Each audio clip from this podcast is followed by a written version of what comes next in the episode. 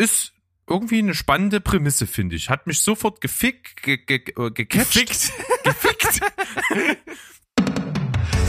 Couch Kompass. Wir geben richtig Gas. Cinema Couch Kompass. Wir haben eine Menge Spaß. Herzlich willkommen, liebes Publikum an den Empfangsgeräten. Ich bin Steven und auf der anderen Seite, da sitzt mein Kamerad und Gefährte Berg. Hallo Berg.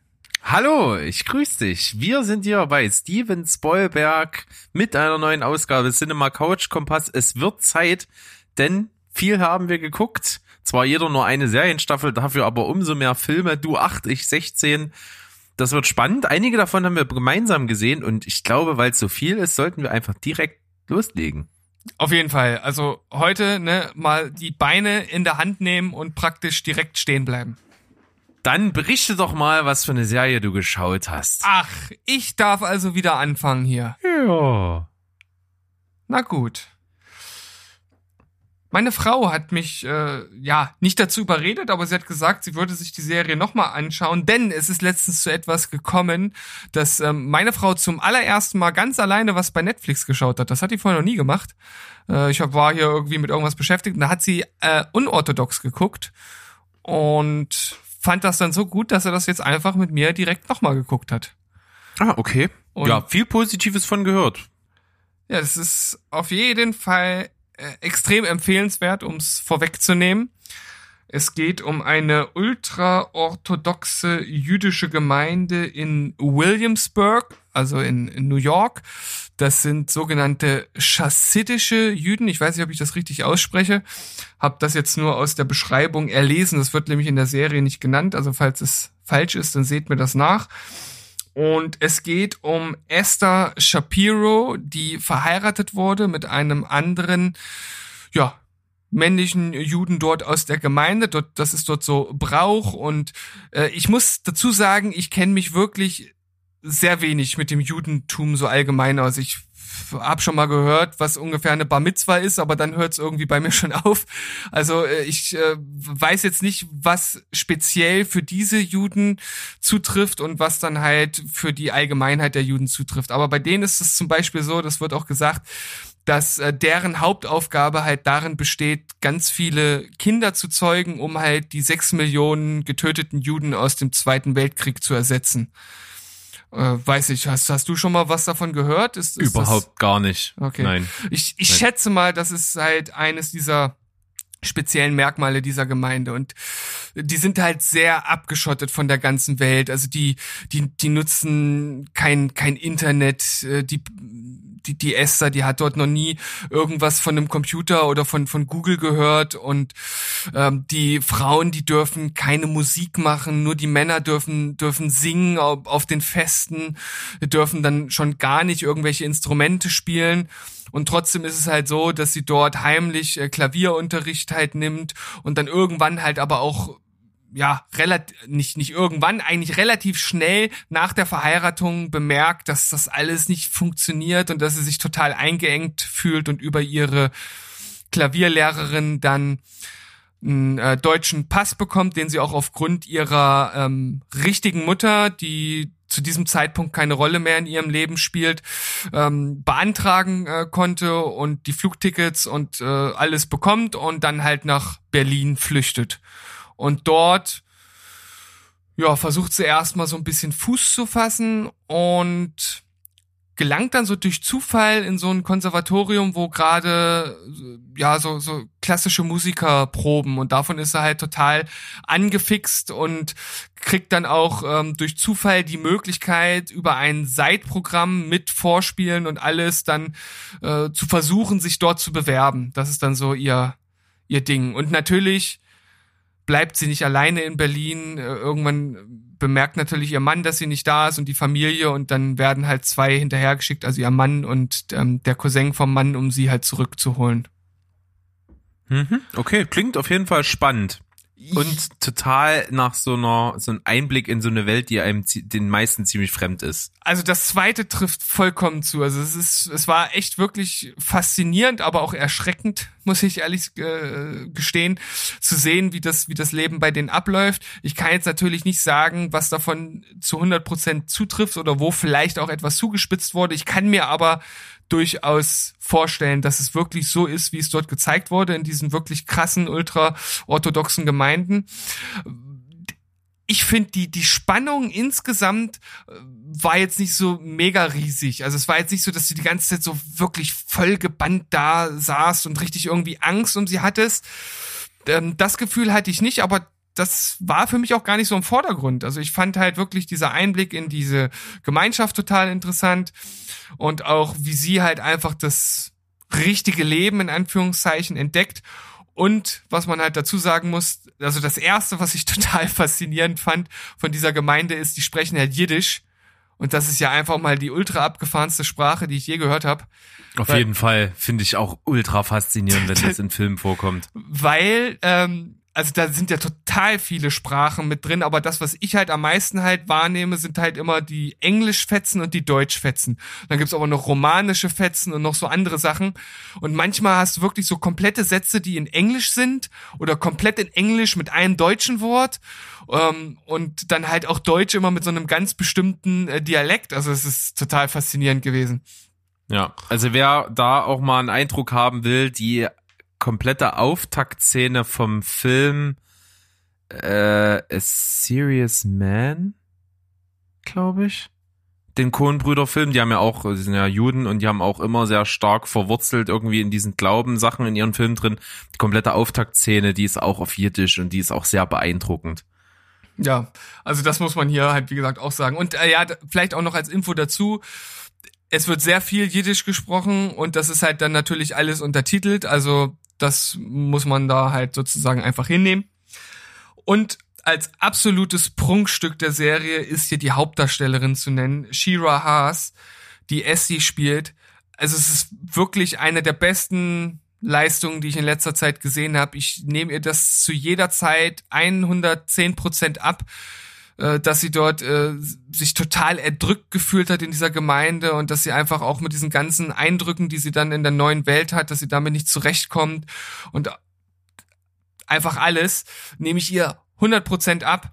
Und ähm, was jetzt vielleicht noch nicht so durchgekommen ist, die Serie ist so ein bisschen äh, zweigeteilt. Es gibt einmal einen Zeitstrang, der im Jetzt äh, spielt und dann wird auch ihre Vorgeschichte erzählt, also vor der Heirat, wie es dann dorthin gekommen ist zur Heirat, viel aus der aus dem vom Heiratstag, Heiratsnacht etc. Das wird halt alles gezeigt und das ist wirklich wirklich sehr ergreifend. Also insgesamt eine, eine wirklich richtig, richtig gute Serie, äh, die trotzdem jetzt keine absolute Höchstwertung bekommt, weil, wie ich gesagt habe, so ein bisschen so diese Grundspannung gefehlt hat. Also ich habe halt nie das Gefühl gehabt, dass irgendwas schiefgehen könnte. Das hat mir halt so ein bisschen gefehlt. Ähm, vielleicht ist es aber auch einfach dem geschuldet, dass es so realistisch gedreht wurde. Und das wäre ja auch wieder was Positives. Also äh, 8,5. Okay, klingt sehr gut und absolut berechtigt, dass wir ein paar Minuten mehr jetzt darauf verschwenden oder nicht verschwendet, äh, verbraucht haben. Ähm, Finde ich gut. Super. Dann, ich habe auch eine Serienstaffel, eine Zweitsichtung, die tatsächlich wesentlich besser war als die Erstsichtung. Ich habe die, ich bin ja gerade bei Westworld, wie viele schon wissen, habe die zweite Staffel jetzt komplett gesehen mit meiner Frau nochmal. War richtig cool. Ähm, Westworld ist eine Serie, die eignet sich total zum Rewatch. Also da entdeckt man so viele Sachen. Man kann, wenn man die Twists kennt, auch auf so viele Sachen achten und das macht richtig, richtig großen Spaß. Also da ist nicht wie bei anderen Filmen die Faszination dann weg, sondern hier lohnt es sich total unter der dem Blickwinkel der Wissenheit einfach nochmal alles zu analysieren und auf Details zu achten. Das ist richtig gut. Deswegen bei mir Staffel 2 insgesamt doch nochmal sehr gewonnen. Von einem so gefühlten 7 von 10 Rating auf 8,5 von 10 fügt sich sehr gut ein. Es ist definitiv eine der allerbesten produzierten Serien, die es gibt aktuell. Das ist so hochwertig. Das sieht richtig gut aus. Da hat man sich wahnsinnig viel Gedanken gemacht. Es sind unglaublich tolle Schauspieler mit am Start. Das ist eine richtig gut durchdachte Story, wird ja auch der Showrunner der Serie ist ja ähm, unter anderem Jonathan Nolan, der Bruder von äh, Christopher Nolan, der also, der Bruder hat ja auch für ihn viele Skripte seiner Filme mit verfasst und Drehbücher und so weiter. Also, das ist ein Mann, der weiß genau, was er tut. Bei Westworld kann er sich anscheinend sehr austoben. Das macht richtig Spaß. Und ich bin total drin. Ich freue mich riesig auf die dritte. Habe die dritte auch angefangen und die erste Folge schon gesehen. Werde also, wenn ich dann durch bin, hier wieder berichten.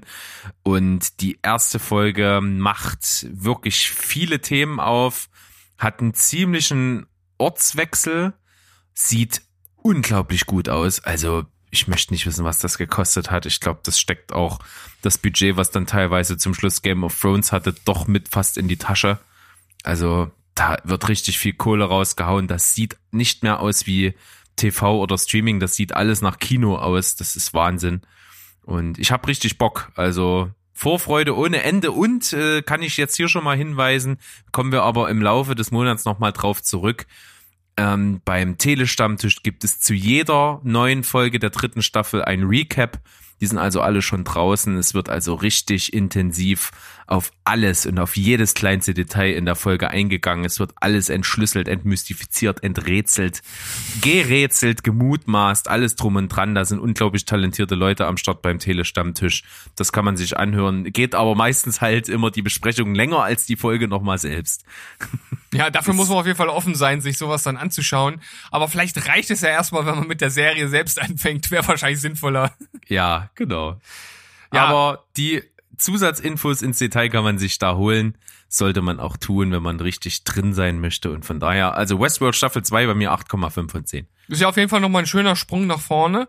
Und ich habe, nachdem du davon jetzt auch mal wieder erzählt hast, auch richtig Bock, da auch nochmal reinzuschauen. Also nicht nur reinzuschauen, richtig einzutauchen, Ja, aber dann die erste ist so geil. Boah. ich müsste auch definitiv nochmal bei der ersten Staffel anfangen, weil das ist jetzt auch schon wieder ein Weilchen her und klar weiß ich noch grundlegend, was passiert, aber ich müsste nochmal anfangen. Wo kannst du das denn eigentlich schauen zurzeit? Aktuell auf Sky Ticket. Sky Ticket, alles klar. Cool, dann haben wir den Serienteil ja jetzt abgehakt, richtig? So sieht's aus. Und dann starten wir in den Filmeteil mit einem Film, den wir beide gesehen und schon auch in einer Folge rezensiert haben. Das heißt, wir müssen gar nicht mehr viel dazu sagen. Genau, wir könnten prinzipiell einfach auf unsere Rezension beim Telestammtisch verweisen, aber wir werden es uns nicht ganz so einfach machen, sondern ein, zwei Worte vielleicht doch nochmal zu dem Film Man from Beirut verlieren. Ja. Die Folge gab's ja nicht nur beim Telestammtisch, sondern auch bei uns. Wir haben eine Stimmt. große Crossover-Folge draus gemacht mit Popcorn und Nachos zusammen für den Telestammtisch und mit uns beiden. Das hat äh, Spaß gemacht auf jeden Fall. War eine schöne Besprechung, auch wenn der Film uns alle nicht so richtig abgeholt hat. Aber ich hatte ja das Vergnügen, dass ich mit dem Regisseur Christoph Gampel ein Interview führen konnte, das also auch in der Folge komplett zu hören. Gebt euch das gerne mal. Sehr sympathischer Mensch, äh, wirkte sehr aufgeschlossen auch, äh, hat auf alles geantwortet, eigentlich, was ich gefragt habe. Äh, Und wir haben uns so ein bisschen über die Hintergründe unterhalten. Es ist also ein Film, der mit sehr, sehr wenig Budget gedreht wurde. In der Hauptrolle Kida Koda Ramadan, der hier einfach einen blinden Killer spielt, der bei einem Auftrag sich weigert, ein kleines Kind umzubringen und es unter seine Fittiche nimmt und dann natürlich Probleme von den Auftraggebern bekommt. Ja. Und wir haben ja schon in unserer Kritik drüber gesprochen, so diese Hauptprämisse, dass der Auftragskiller blind ist, die ist ein Stück weit sogar überflüssig. Also der Film würde vielleicht ohne diese Prämisse besser äh, funktionieren, weil halt auch die Darstellung teilweise ein bisschen hölzern ist. Ein paar Dialoge sind auch etwas hölzern. Dann gibt's aber wieder die Bereiche, wo er dann mit dem kleinen Kind zusammenarbeitet und so ein bisschen Zwischenmenschliches passiert. Und da merkt man halt, dass das auch seine Tochter ist und dass dann natürlich irgendwie die Chemie dann besser stimmt. Aber so insgesamt merkt man dem Film halt an, dass das Budget gering war, dass sie nicht viel Zeit hatten, dass sie teilweise gar keine Drehgenehmigungen hatten für die Orte, wo, äh, an denen sie waren. Das heißt, äh, der erste Take musste sitzen und das merkt man halt. Und da ist ein Film rausgekommen, wo sehr viel Herzblut eingeflossen ist, aber das letztendliche Werk kann ohne diese ganzen Hintergrundinfos nicht, nicht wirklich überzeugen. Wenn man die kennt, kann man das Ganze nochmal in einem anderen Licht sehen. Ja, würde ich auch so sagen. Und der Regisseur hat sehr schön gesagt, das ist ein Film auf der Straße, von der Straße für die Straße sozusagen. Ne, shoot and run. Wir drehen einfach mal, wenn jemand kommt und sich beschweren will, rennen wir halt einfach weg. Das heißt, äh, ja, nicht viele Takes, wie du es erwähnt hast, und es ist nicht immer alles perfekt, aber der Look an sich, der hat mir sehr gut gefallen. Das war so das, was mir am Film eigentlich am besten gefallen hat. Alles so eine schön düsteren äh, Straßen-Vibes, so ein bisschen dunkel von der Atmosphäre her und so. Und in Schwarz-Weiß halt auch hier komplett. Hat dann nochmal so ein, irgendwie so ein bisschen, äh, man möchte jetzt sagen, hipster-künstlerischen An Anstrich, aber es ist halt schon irgendwie künstlerisch, hat was. Von daher, ja, wenn die Prämisse mit dem blinden Killer fehlt, ist natürlich so das Hauptding des Films weg, was vielleicht noch irgendwie neugierig macht, aber hätte ihm auch besser getan von meiner Warte aus. Deswegen gab es bei mir nur 4,5 von 10. Ja, ich lieg auch so in dem Bereich. Da sind wir uns einig. Und wie gesagt, wenn man die ganzen Umstände ein bisschen mit einfließen lässt, dann kann man das auf jeden Fall noch etwas wohlwollender bewerten. So machen wir's. Alles klärchen. Bei dir dann bestimmt auch so 4 von 10 oder sowas. Ja, wie gesagt, so auch in dem Bereich. Ich würde jetzt irgendwas zwischen 4 und 5 sagen, will mich da nicht so festlegen.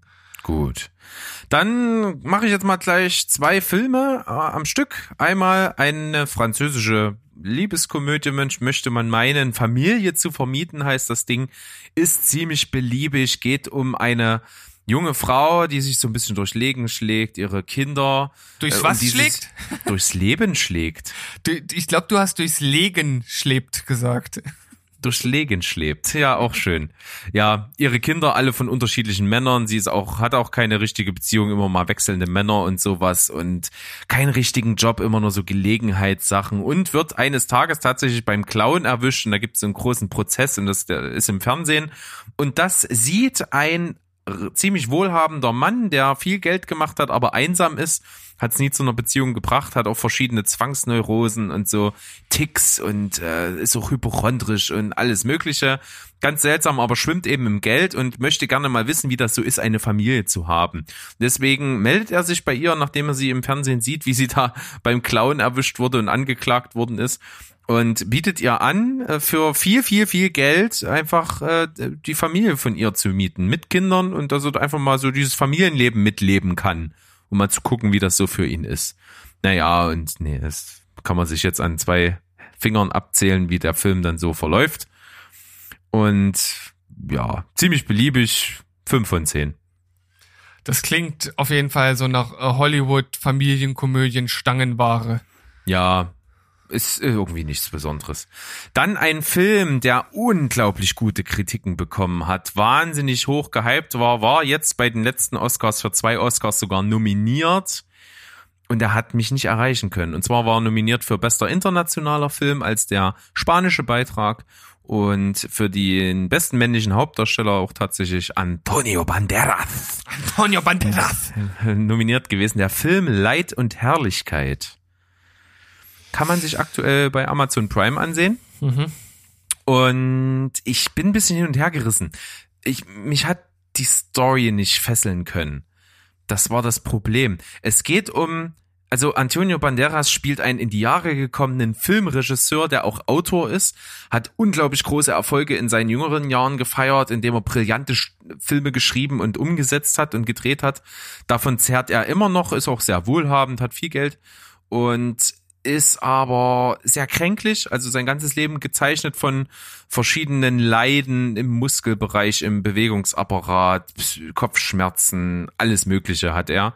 Ist auch nicht mehr so richtig in der Lage, Filme zu drehen und es kommt irgendwie dazu, dass so ein alter Film von ihm 30-jähriges Jubiläum hat und nochmal irgendwie in den Kinosäle kommen soll und das soll so eine Promotour mit dem mit dem Hauptdarsteller des Films nochmal zusammen machen, mit dem er sich damals dann verstritten hat, weil der Hauptdarsteller irgendwie die Figur, die er geschrieben hat, nicht so gespielt hat, wie er das wollte und das aber ja, da sind die irgendwie in künstlerischen Zwist gekommen. Das ist so eine Story, die aufgemacht wird und dann sind so Rückblenden, wie er überhaupt zur, zur Filmkunst gekommen ist.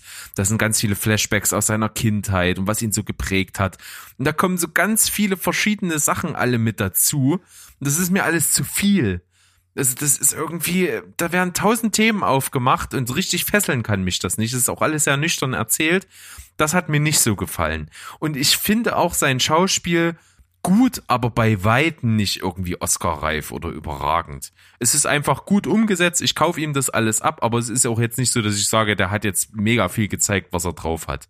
Hm. Da fand ich teilweise seinen Co-Schauspieler, der diesen Schauspieler aus dem Film, den er da gedreht hat, spielt wesentlich besser. Also da konnte ich irgendwie mehr, mehr abgewinnen. Aber was jetzt den Film sehr äh, gut macht tatsächlich, ist die Optik. Der Film sieht wahnsinnig gut aus. Also er, ist sehr modern. Er sieht aus wie so moderne Kunst.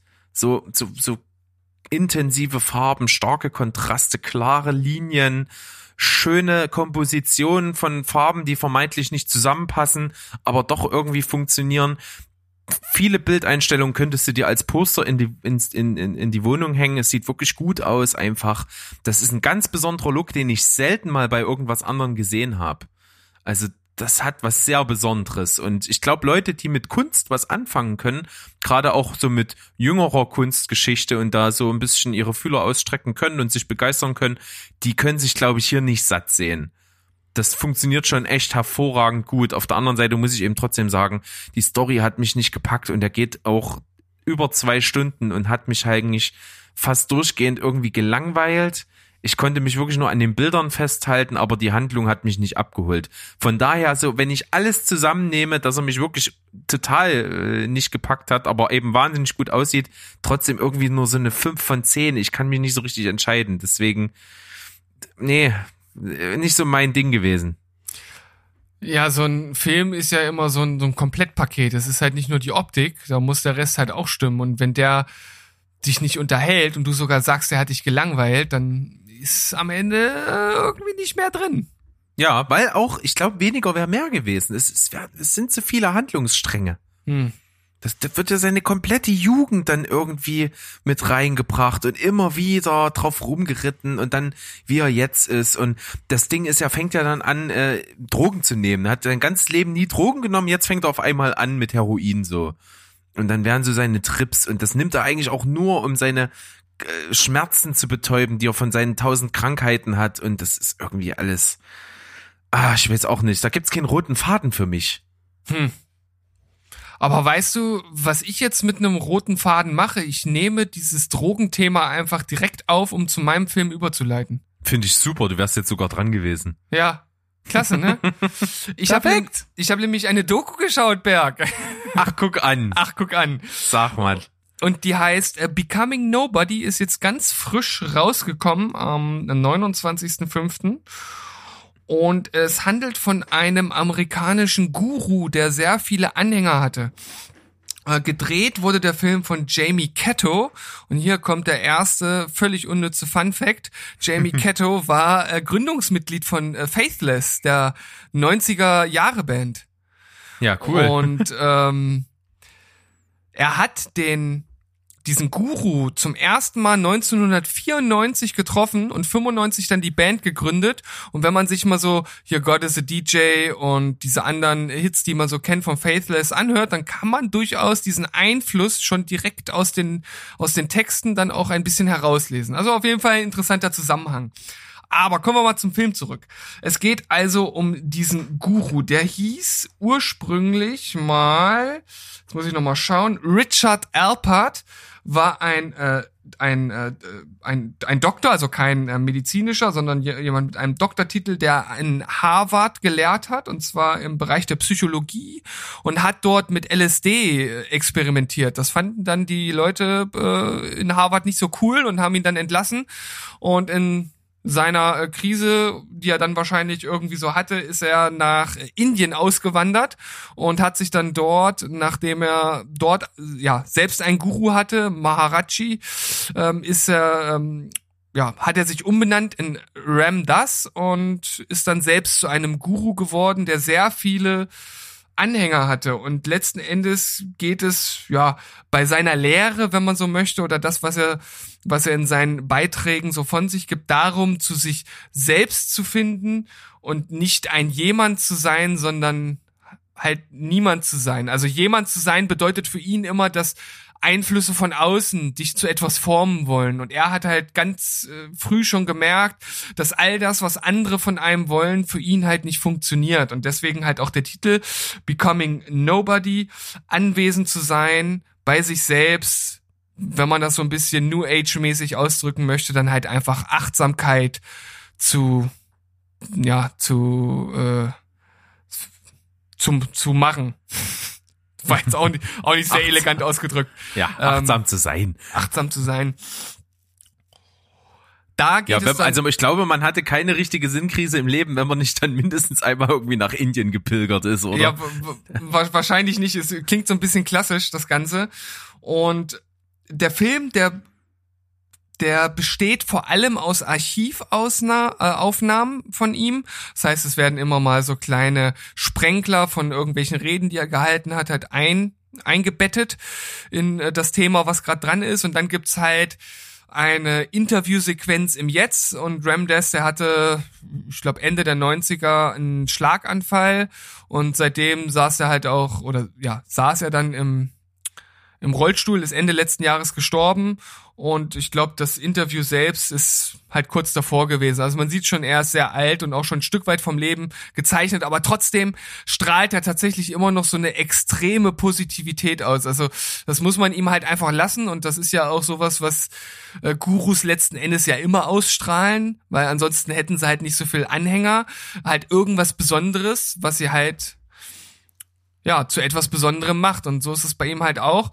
Ähm, Das merkt man auch in seinen Reden. Also ich, ich könnte dem Typen wahrscheinlich auch einen ganzen Tag irgendwie zuhören und wäre halt die ganze Zeit irgendwo ge- gefesselt, weil er halt reden kann, weil er ähm, halt die Rhetorik hat und weil er auch interessante Dinge erzählt. Und das, was ich am interessantesten fand, war dann ein Teil, der so gegen Ende des äh, Films dann kommt, da äh, geht's dann halt um um äh, den Tod, um das Ende vom vom Leben und äh, wie man damit umgehen kann, auch äh, im Vorhinein, wie man halt seine Gedanken diesbezüglich formt und dass er da so ein bisschen den Druck von einem äh, ja nimmt. Das fand ich halt ganz interessant, so seinen Ansatz damit umzugehen. Auf der anderen Seite muss ich auch sagen, er ist äh, auch religiös geprägt, also so ein bisschen mit äh, Reinkarnation und so eine Späßchen. Es kommt auch mal vor, das ist aber jetzt nicht Hauptbestandteil, das fällt immer mal so in Nebensätzen. Deswegen ist mir das nicht ganz so negativ aufgefallen, weil äh, ich da natürlich äh, nicht dran glaube. Aber so insgesamt waren da interessante Fetzen drin, aber mir wirkte das alles nicht so wirklich strukturiert genug und zusammenhängend genug. Und vor allem, klar, es ging um Ram Dass und nicht um sein Leben davor, aber das wird wirklich am Anfang mit einem einzigen Satz abgetan. Und ich hätte mir zumindest so ein bisschen Vorgeschichte doch gewünscht. Das musste ich mir dann alles selbst erlesen. Und letzten Endes nimmt man irgendwie so ein paar Fetzen mit, aber so als Gesamtwerk, als Dokumentation an sich fand ich es jetzt nicht so gut. Also da ist das dann letzten Endes ein durchschnittlicher Film, dem ich eine 5 von 10 geben würde. Aber nochmal äh, ganz äh, deutlich gesagt zu, zu Ram Dass, wirklich ein spezieller Typ. Also irgendwie würde ich die, würde ich die Doku trotzdem empfehlen, beziehungsweise vielleicht kann man sich auch einfach mal ein paar YouTube-Videos angucken, wenn man da einfach mal so einen Eindruck von dem Menschen Ram Dass oder Richard Alpert selbst haben möchte. Ja, okay. Ein was hast du noch unterschlagen? Hab ich? Ja, du hast das doch für einen Telestammtisch besprochen. Ah, stimmt. Wie gut, dass ich dich hab, Berg. Ja. Ich muss mir meine Vorlagen selber legen, denn mein nächster Film ist einer, den ich für den Telestammtisch besprochen habe. Ach, wirklich? Ja, guck an. Und zwar zusammen mit Stu und mit Patrick. Genau. Das hat Spaß gemacht. War eine schöne Runde von uns. Wir haben den Film Lost in London besprochen. Und zwar ist das so ein ziemliches, äh, ja, geschichtsträchtiges Ding. Das ist nämlich der erste Live-Film. Das ist sozusagen das Regiedebüt von Woody Harrelson. Und er hat sich gedacht, 2017 muss es gewesen sein, ich mache einen Film, den ich während ich den drehe live in Kinoseele übertrage. Ja, die Idee ist auf jeden Fall schon mal richtig super. Ja, und wenn man das mal weiterdenkt und wie wir halt drin steckt, ne, das ist also ein One-Shot, dieser Film. Der ist also komplett, Er spielt in London in verschiedenen Locations mit einer Kamera, die die ganze Zeit filmt, ohne Schnitte. Mhm. Das ist schon nicht schlecht. Und es ist eine Story, die zu großen Teilen Woody Harrelson wohl selbst passiert ist. Okay. Und zwar ist es so eine durchzechte Nacht in London, in deren realen Verlauf er irgendwie betrunken in einem Taxi gelandet ist, dort den Aschenbecher des Taxis irgendwie beschädigt hat und mit dem Taxifahrer so aneinander geraten ist, dass der die Polizei gerufen hat und Woody Harrelson eine Nacht im Knast in London verbracht hat. Das ist, ja, das ist wirklich ziemlich abgefahren und so ist halt auch der Film, ja, Woody Harrelson spielt sich selbst, der gerade irgendwie aus einer Theateraufführung äh, von einem Stück, was er in London selber macht, eben kommt und dann mit seiner Frau essen geht, sich mit irgendwie ihr streitet, denn es gibt um ihn einen Skandal, er muss irgendwie mit drei Prostituierten fotografiert worden sein und das ist gerade auf den Titelblättern und dann trifft er irgend so einen Scheich, der ihn erkennt und mit ihm feiern gehen will und dann ist er da wieder willens mit dem Scheich in so einem Club, wo er drin ist und naja, das ist dann so eine ziemlich chaotische Nacht und er ist dann irgendwann mal auf so einer Odyssee durch das nächtliche London und wird eben, wie gesagt, dann eingeknastet und will dann eigentlich am nächsten Morgen aber doch nur mit seiner Frau und seinen Kindern ans Harry Potter Set, dass seine Kinder Harry Potter treffen. So, also es klingt halt wirklich so abgefahren und scheint zu großen Teilen wirklich so gewesen zu sein. Also Daniel Radcliffe ist dann auch äh, zu sehen in diesem Film am Ende, so in einer Reminiszenz, wie er eben sagt, dass er in seinem Leben das erste Mal Woody Harrelson getroffen hat, als er eben am Set von Harry Potter 2 also die Haupthandlung und wann das passiert ist, spielt sozusagen irgendwo um 2002 rum in etwa. Ähm, ihn dann das erste Mal getroffen hat und dass alle am Filmset irgendwie dann gedacht haben, aufgrund dieser Geschichte, dass er sich dort irgendwie vor der Polizei versteckt und sowas. Muss ziemlich abgefahren gewesen sein. Das versucht Woody Harrelson hier nochmal zu rekonstruieren in diesem Film. Das ist irgendwie ganz nett und ganz witzig, basiert aber auf einem Prinzip, was ich gar nicht leiden kann, dieses Comedy Roasting. Das heißt also, er nimmt sich halt wirklich sehr selbst auf die Schippe. Er kommt nicht besonders gut weg und auch andere Schauspieler, die in diesem Film sich selbst spielen, zum Beispiel Owen Wilson ist mit dabei. Bono hat einen kleinen Auftritt hier von ähm, von U2. Ja. Dann Willie Nelson, den man äh, gerne scherzhaft als den Texas Dalai Lama bezeichnet, hat auch eine Gastrolle. Und naja, das kommt da alles so drin vor, wird alles irgendwie zusammengewürfelt und ist sehr konfus. Aber es ist schon irgendwie cool gespielt. Also Woody Harrelson ist echt gut.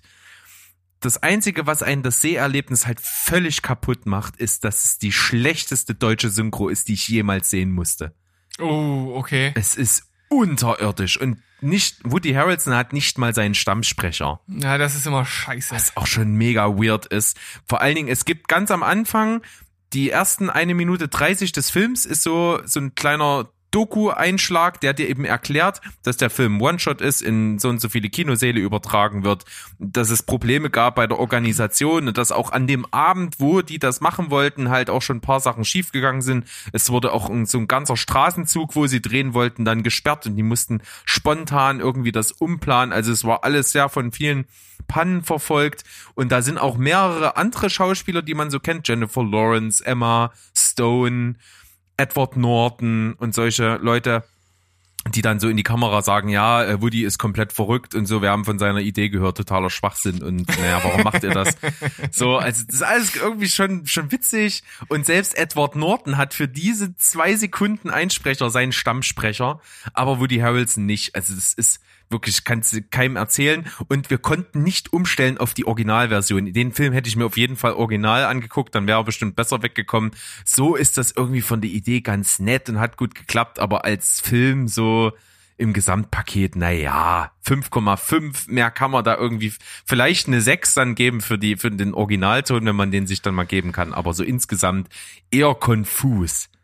Aber ich finde, das klingt irgendwie trotzdem total interessant. Ja, so von der Idee her, aber eben das, was letztendlich rauskommt als Produkt, ist irgendwie nicht ganz so prall. Ja gut, aber das ist natürlich einfach die Prämisse, ne? Also das, das kann ja gar nicht völlig geordnet sein. Das muss doch ein bisschen konfus sein, oder nicht? Ja, hör dir gerne die Telestammtisch-Kritik an. Äh, Kann man beim Telestammtisch sich, an, sich anhören, was wir alles darüber zu sagen haben. Dann wird es vielleicht nochmal deutlicher, warum das jetzt am Ende nicht so prall geworden ist. Kann man mal machen. Ah, okay.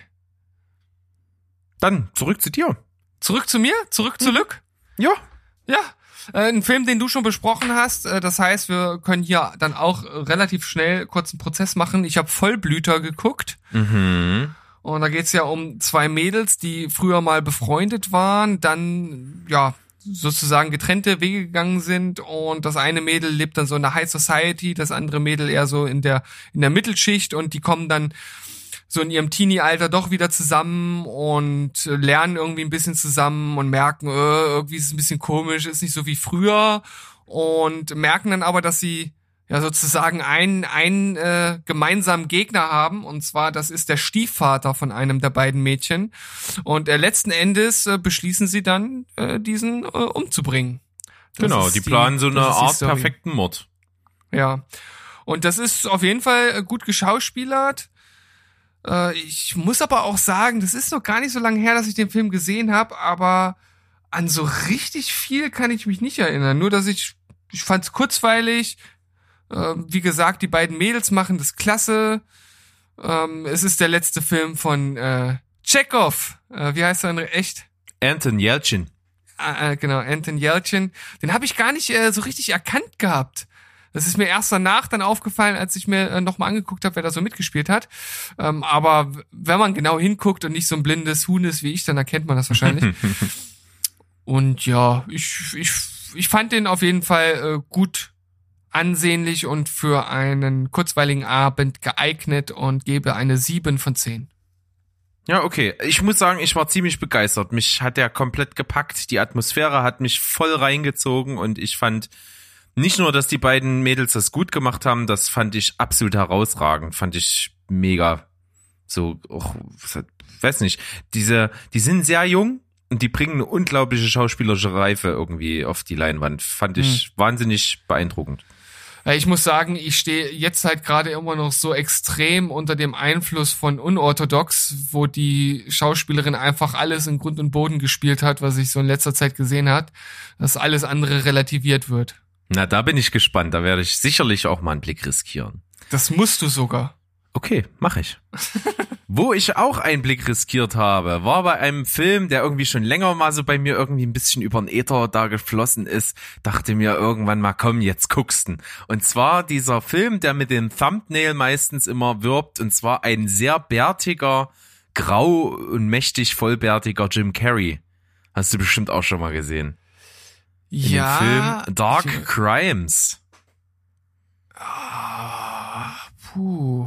Also ein richtig düsterer Crime-Thriller, der so ein bisschen wie Sieben rüberkommt, so von der Atmosphäre her, aber sehr eigen ist. Das finde ich gut an dem Film.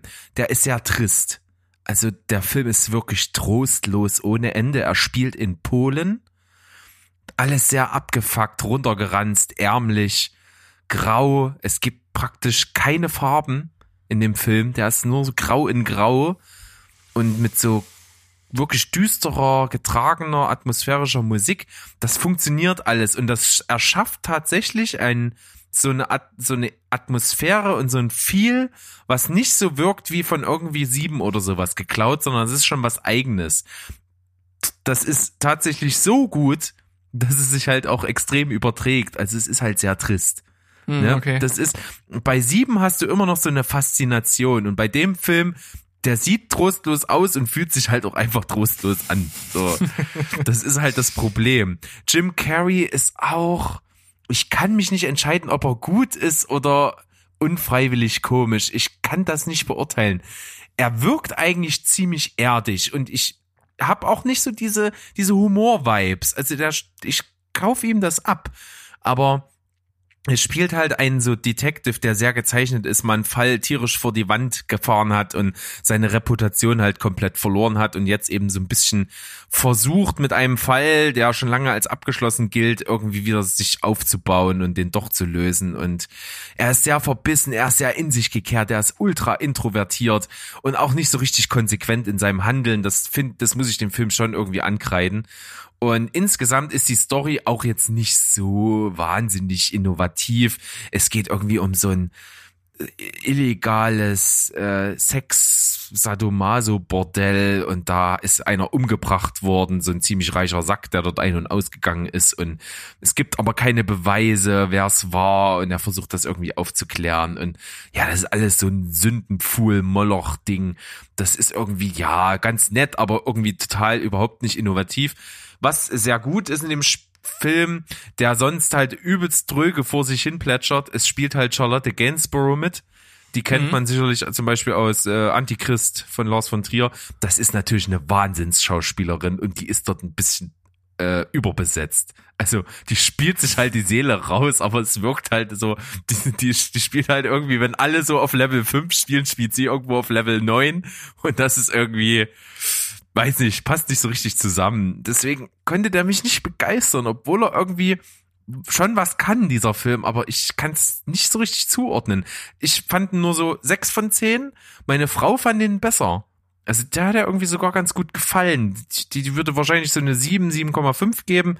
Ich eher nur so eine 6 von 10. Ich bin nicht überzeugt. Mm, okay.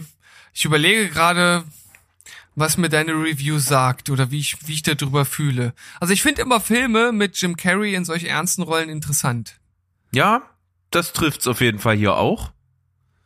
Und natürlich muss so ein Film ja auch so ein homogenes Ganzes ergeben. Und wenn du schon so sagst, da ist jemand drin, der einfach alle anderen so dermaßen an die Wand spielt, ähm, ist das halt nicht wirklich im Stile eines Yin und Yangs ausgeglichen.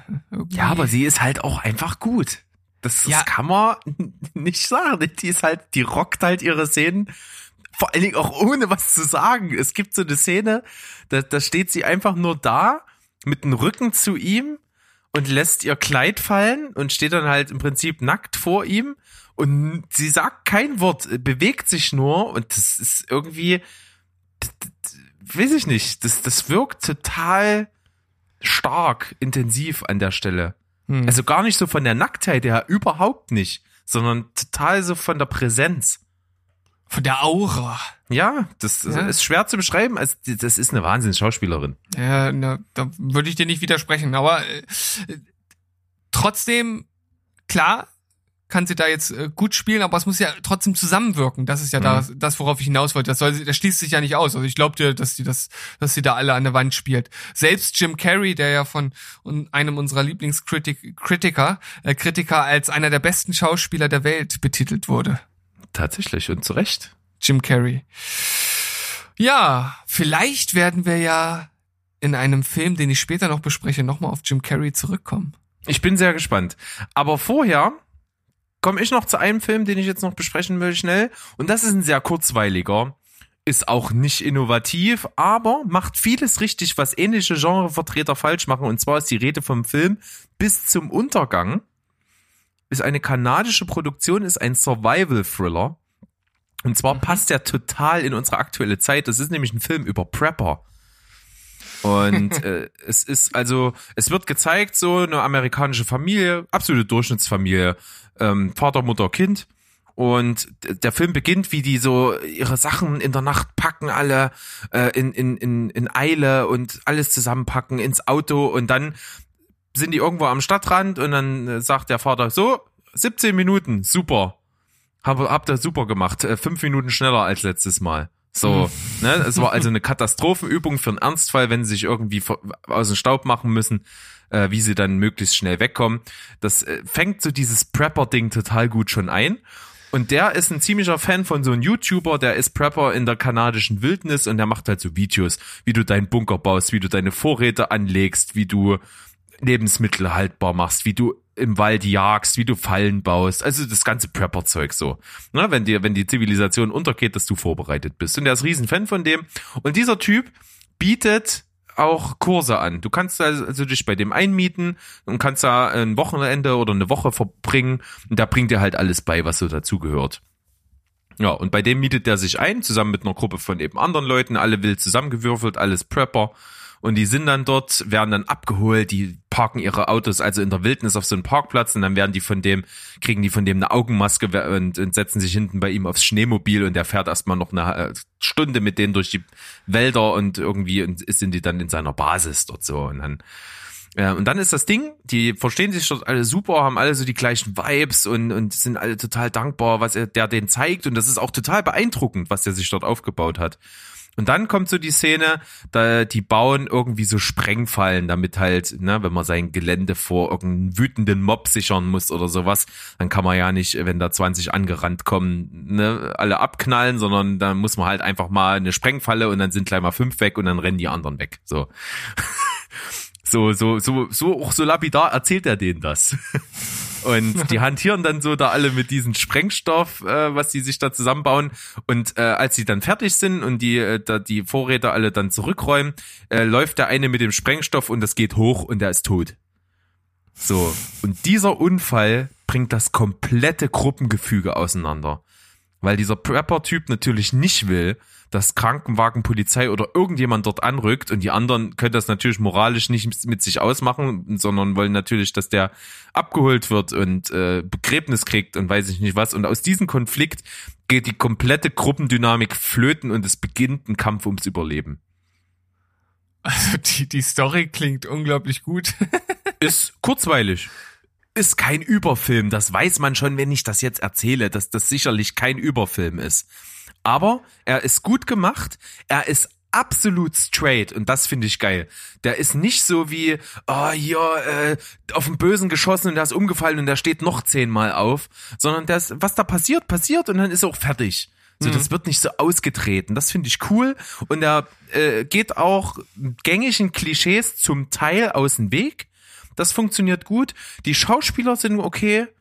Die sind total zeitweise sogar richtig gut.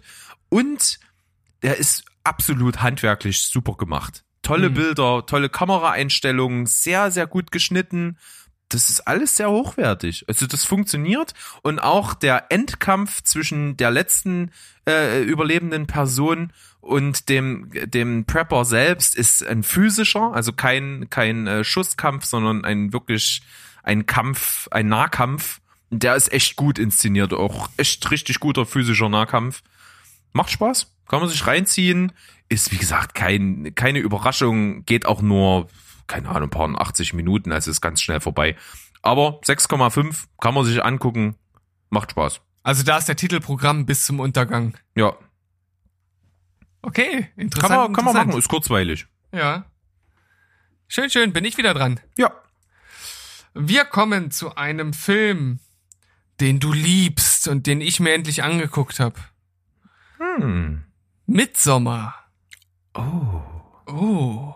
Der zweite Film von Ari Aster, der von einem Mädel handelt, also sie steht zumindest im, im Mittelpunkt der Story zusammen mit ein paar Freunden, Dani. Die Gruppe macht sich auf nach äh, Schweden. Dort will sie so ein bisschen das verarbeiten, was ihr zu Hause äh, widerfahren ist. Da hat nämlich ihre, ihre Schwester die ganze Familie umgebracht und davon ist sie natürlich traumatisiert. Boah, ich krieg schon wieder Gänsehaut, wenn du das Ja. erzählst, ey. das, so musst du einen Film anfangen. Ja. Und eigentlich wollte sich äh, kurz bevor das passiert ist, ihr Freund von ihr trennen und hat es dann halt irgendwie doch nicht gemacht, weil, weil, weil sie ihm dann da irgendwie leid tat und dann sind sie doch zusammengeblieben und dann wollten die Jungs eigentlich nach Schweden und sie sollte gar nicht mit, aber dann kommt es halt doch dazu, dass sie halt äh, da mit hingeht und die kommen dann dort an und einer aus der Gruppe, der hat dort Verwandtschaft und die leben dort in so einer, ja, man kann schon sagen, in so einer Art Kommune, Hippie-Kommune, wenn man so will, wobei das Ganze sehr äh, durch eine bestimmte Kultur geprägt ist und dort wird halt gerade das Mitsommerfest gefeiert und die werden halt eingeladen, dort das Ganze mitzuerleben und man merkt halt äh, ziemlich schnell, dass dort sehr komische Dinge passieren und dass das alles, ähm, ja, zur Kultur gehört. Das ist halt da einfach so. Und das Interessante ist halt wirklich, dass man nichts wirklich Übernatürliches sieht, sondern einfach dem Ganzen dort beiwohnt und das durch so hypnotisierende Bilder eingefangen wird, dass man die ganze Zeit mit einer ziemlichen Beklemmung da sitzt und mit einer riesen Anspannung und das dann auch wirklich in immer äh, krasseren Szenen äh, ja endet. Äh, und man am Ende dann sich wirklich fragt, krass, was man hier gerade geguckt hat und äh, vor allem, wie es halt auch eingefangen wurde. Also audiovisuell ist das auf jeden Fall ziemlich meisterlich. Ich persönlich finde halt einfach nur, dass es als als Film für mich halt kein Meisterwerk ist, weil das ist halt was, was mich total irgendwie runterzieht. Also den Film gucke ich halt nicht gerne. Den gucke ich halt nicht an, um mich zu unterhalten, sondern den, den gucke ich, gucke ich mir an, wenn ich Filmstudent äh, bin, um mir einen Film anzugucken, äh, der mir zeigt, wie es gemacht wird. Und äh, der hat, wie gesagt, auch, auch Seiten, die einen auf jeden Fall gefangen nehmen und die total interessant sind. Und wenn ich jetzt auch drüber nachdenke, muss ich sagen, es ist ein guter Film, aber für mich nicht so wie bei dir in, in ein Meisterwerk im kompletten Sinne, sondern lediglich im Anführungszeichen objektiven technischen Teil. Kann ich verstehen, total. Also inszenatorisch sehr einzigartig und schon sehr meisterwerkig, auf jeden Fall. Da sind wir uns gut einig. Aber man muss natürlich aus dem, was man dann da sieht, irgendwie sein, sein eigenes Entertainment ziehen können. Das kannst du halt nicht so besonders gut und ich kann das halt da total. Hm. So, das ist, glaube ich, das Einzige, was uns unsere Meinung vom Film irgendwie unterscheidet. Ja. Und wenn man das als Grundlage mit einbezieht in meine Bewertung, dann kann man das auch einordnen. Also bei mir ist es sieben von zehn. Hm. Ja, bei mir 10 von 10. Ja. Wahnsinn. Also so, so viele Szenen, über die ich gerne reden würde, aber was jetzt den Rahmen halt einfach sprengt, aber es gibt wirklich gute Szenen in dem Film. Und Wie du sagst, das ist so, wie, wie sich das auch stetig steigert und immer krasser wird. Und das Interessanteste eigentlich an dem Film finde ich, man muss sich wirklich, oder ich stelle mir die Frage, wäre ich irgendwann gegangen? Ja. Und ich kann es nicht mit Ja oder Nein beantworten.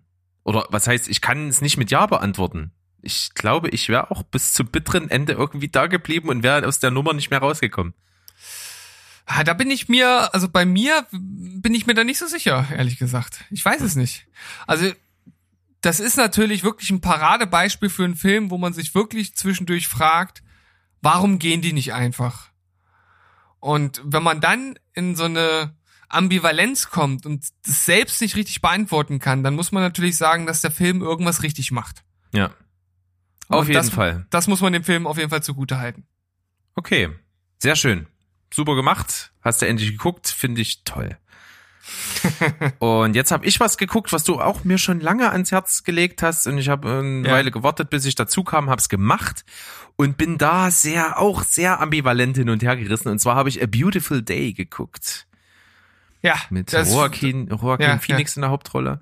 Joachim Phoenix. Joachim Phoenix, genau der, den meine ich. We're talking about the same guy. Und seine, seine physische Präsenz alleine schon ist ganz schön stark in diesem Film. Und das ist ein Film, der von dem, was dahinter steht und wie er handwerklich gemacht ist und was der Film eigentlich anders macht als viele, viele andere, ist auch sehr meisterlich. Aber Gesundheit. Danke. Aber ich, ich weiß nicht, mich hat er auch nicht unterhalten. Er war für mich so dröge. Was total krass ist, es ist eigentlich ein Film, der von ganz vielen, die den gesehen haben, als ein äußerst gewalttätiger Film dargestellt wird.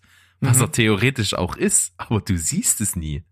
Mhm. Das stimmt. Das ist halt total krass. Du empfindest den Film als äußerst brutal und roh, du siehst aber nie eine richtige Gewaltszene. Sondern du weißt, dass die kommt und dann wird weggeschnitten und du siehst das nur, was dann danach ist. Das ist aber nicht so wie er zensiert, sondern es, es, es fügt sich künstlerisch halt total gut ein.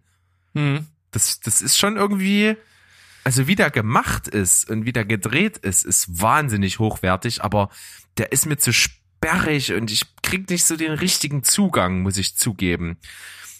Irgendwas hat verhindert, dass ich mich da so richtig fallen lassen kann drin, aber ich finde halt, was dahinter steht, echt gut.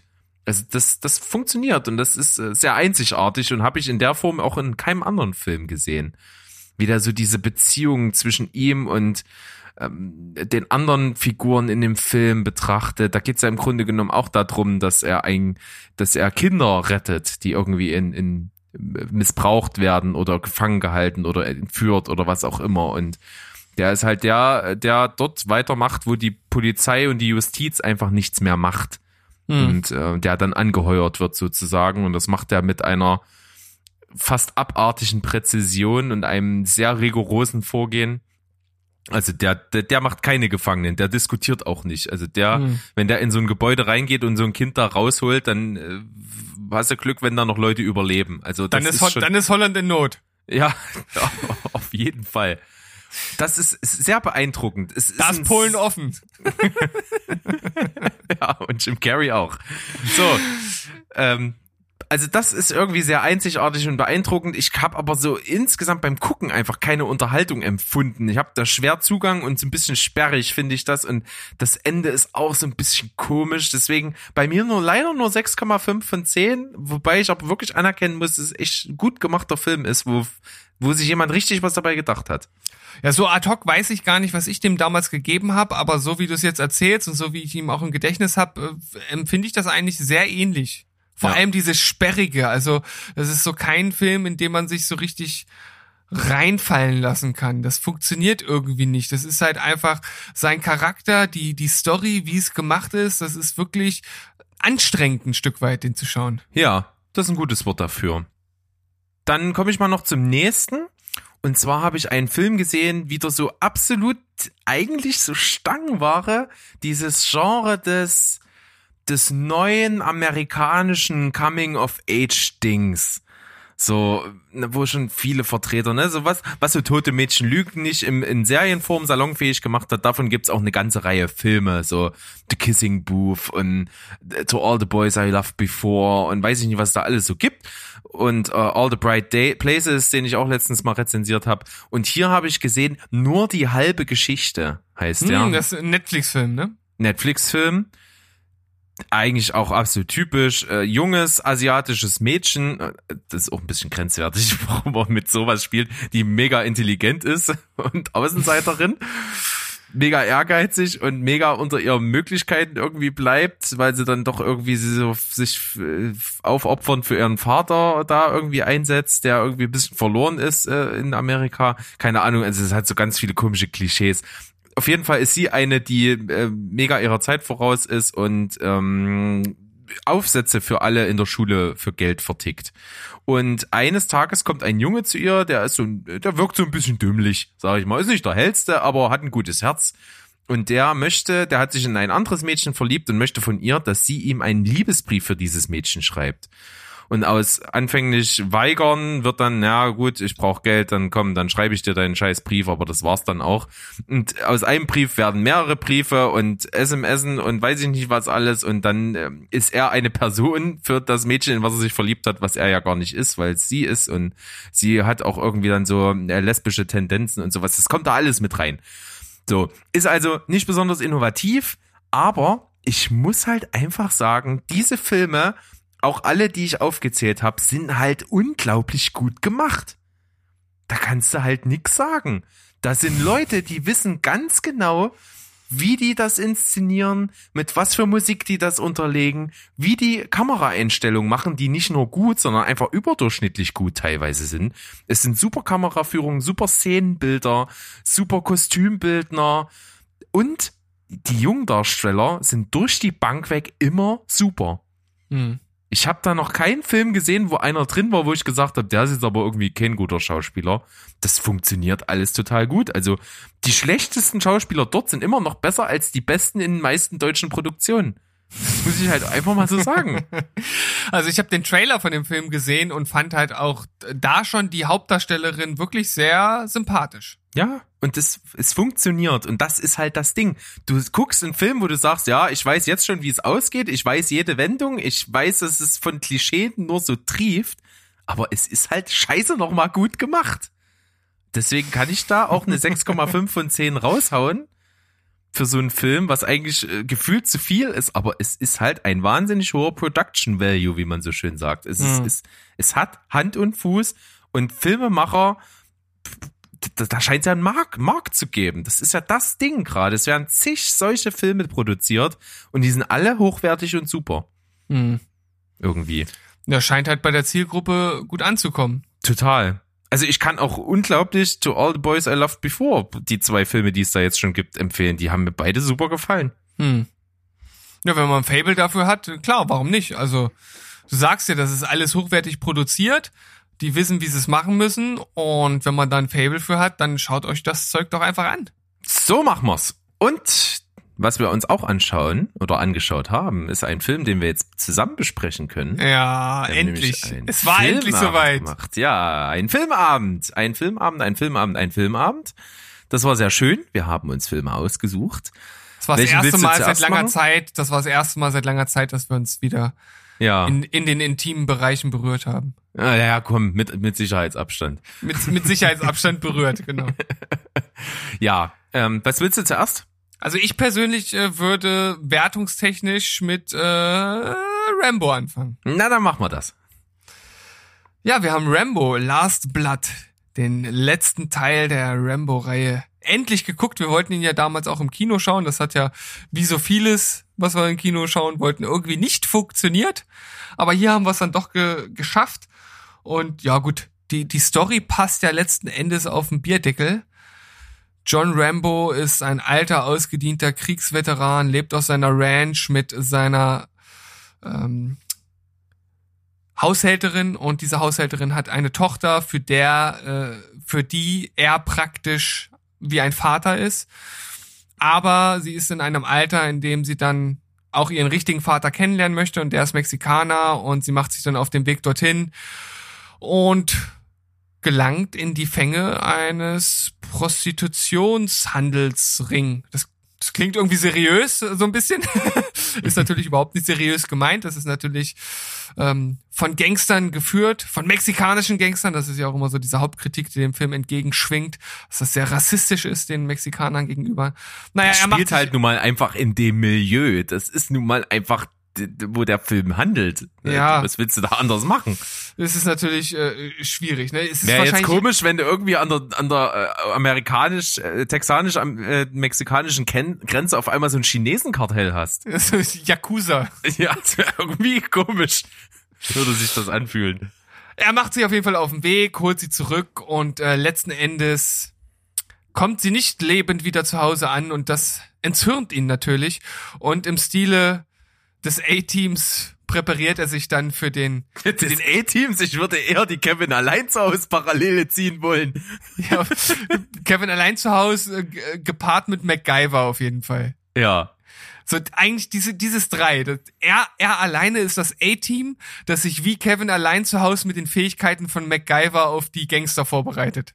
So fassen wir den Film zusammen. Das finde ich gut. Und ich glaube, jeder, der sich nur ein Stück weit mit dem Film beschäftigt hat, der hat jetzt nichts Neues von uns gehört, denn äh, ja, diese Zusammenfassung, die kursiert so ja auch schon im Internet und jeder weiß, dass die letzten 20 Minuten ein ziemlich heftiges Geschlachte ist. Das kann man auf jeden Fall so sagen. Aber Ja. man muss eben einfach zugestehen, es ist im Kontext der Geschichte, die gezeigt wird, halt völlig konsequent. Es ist nicht äh, der Schauwerte willen einfach nur ein Gemetzel, sondern es ist halt einfach logisch und äh, sinnvoll, dass einfach so, dass das so verläuft. Ja, und vor allem, und dafür stand ja auch die Rambo-Reihe irgendwie schon immer, es wird halt auch einfach nichts, nichts schön geredet oder, oder äh, schön gefotoshoppt. Ne? Also das, was er dort macht, ist ja auch eine Art von Krieg und die ist halt einfach nur mal brutal.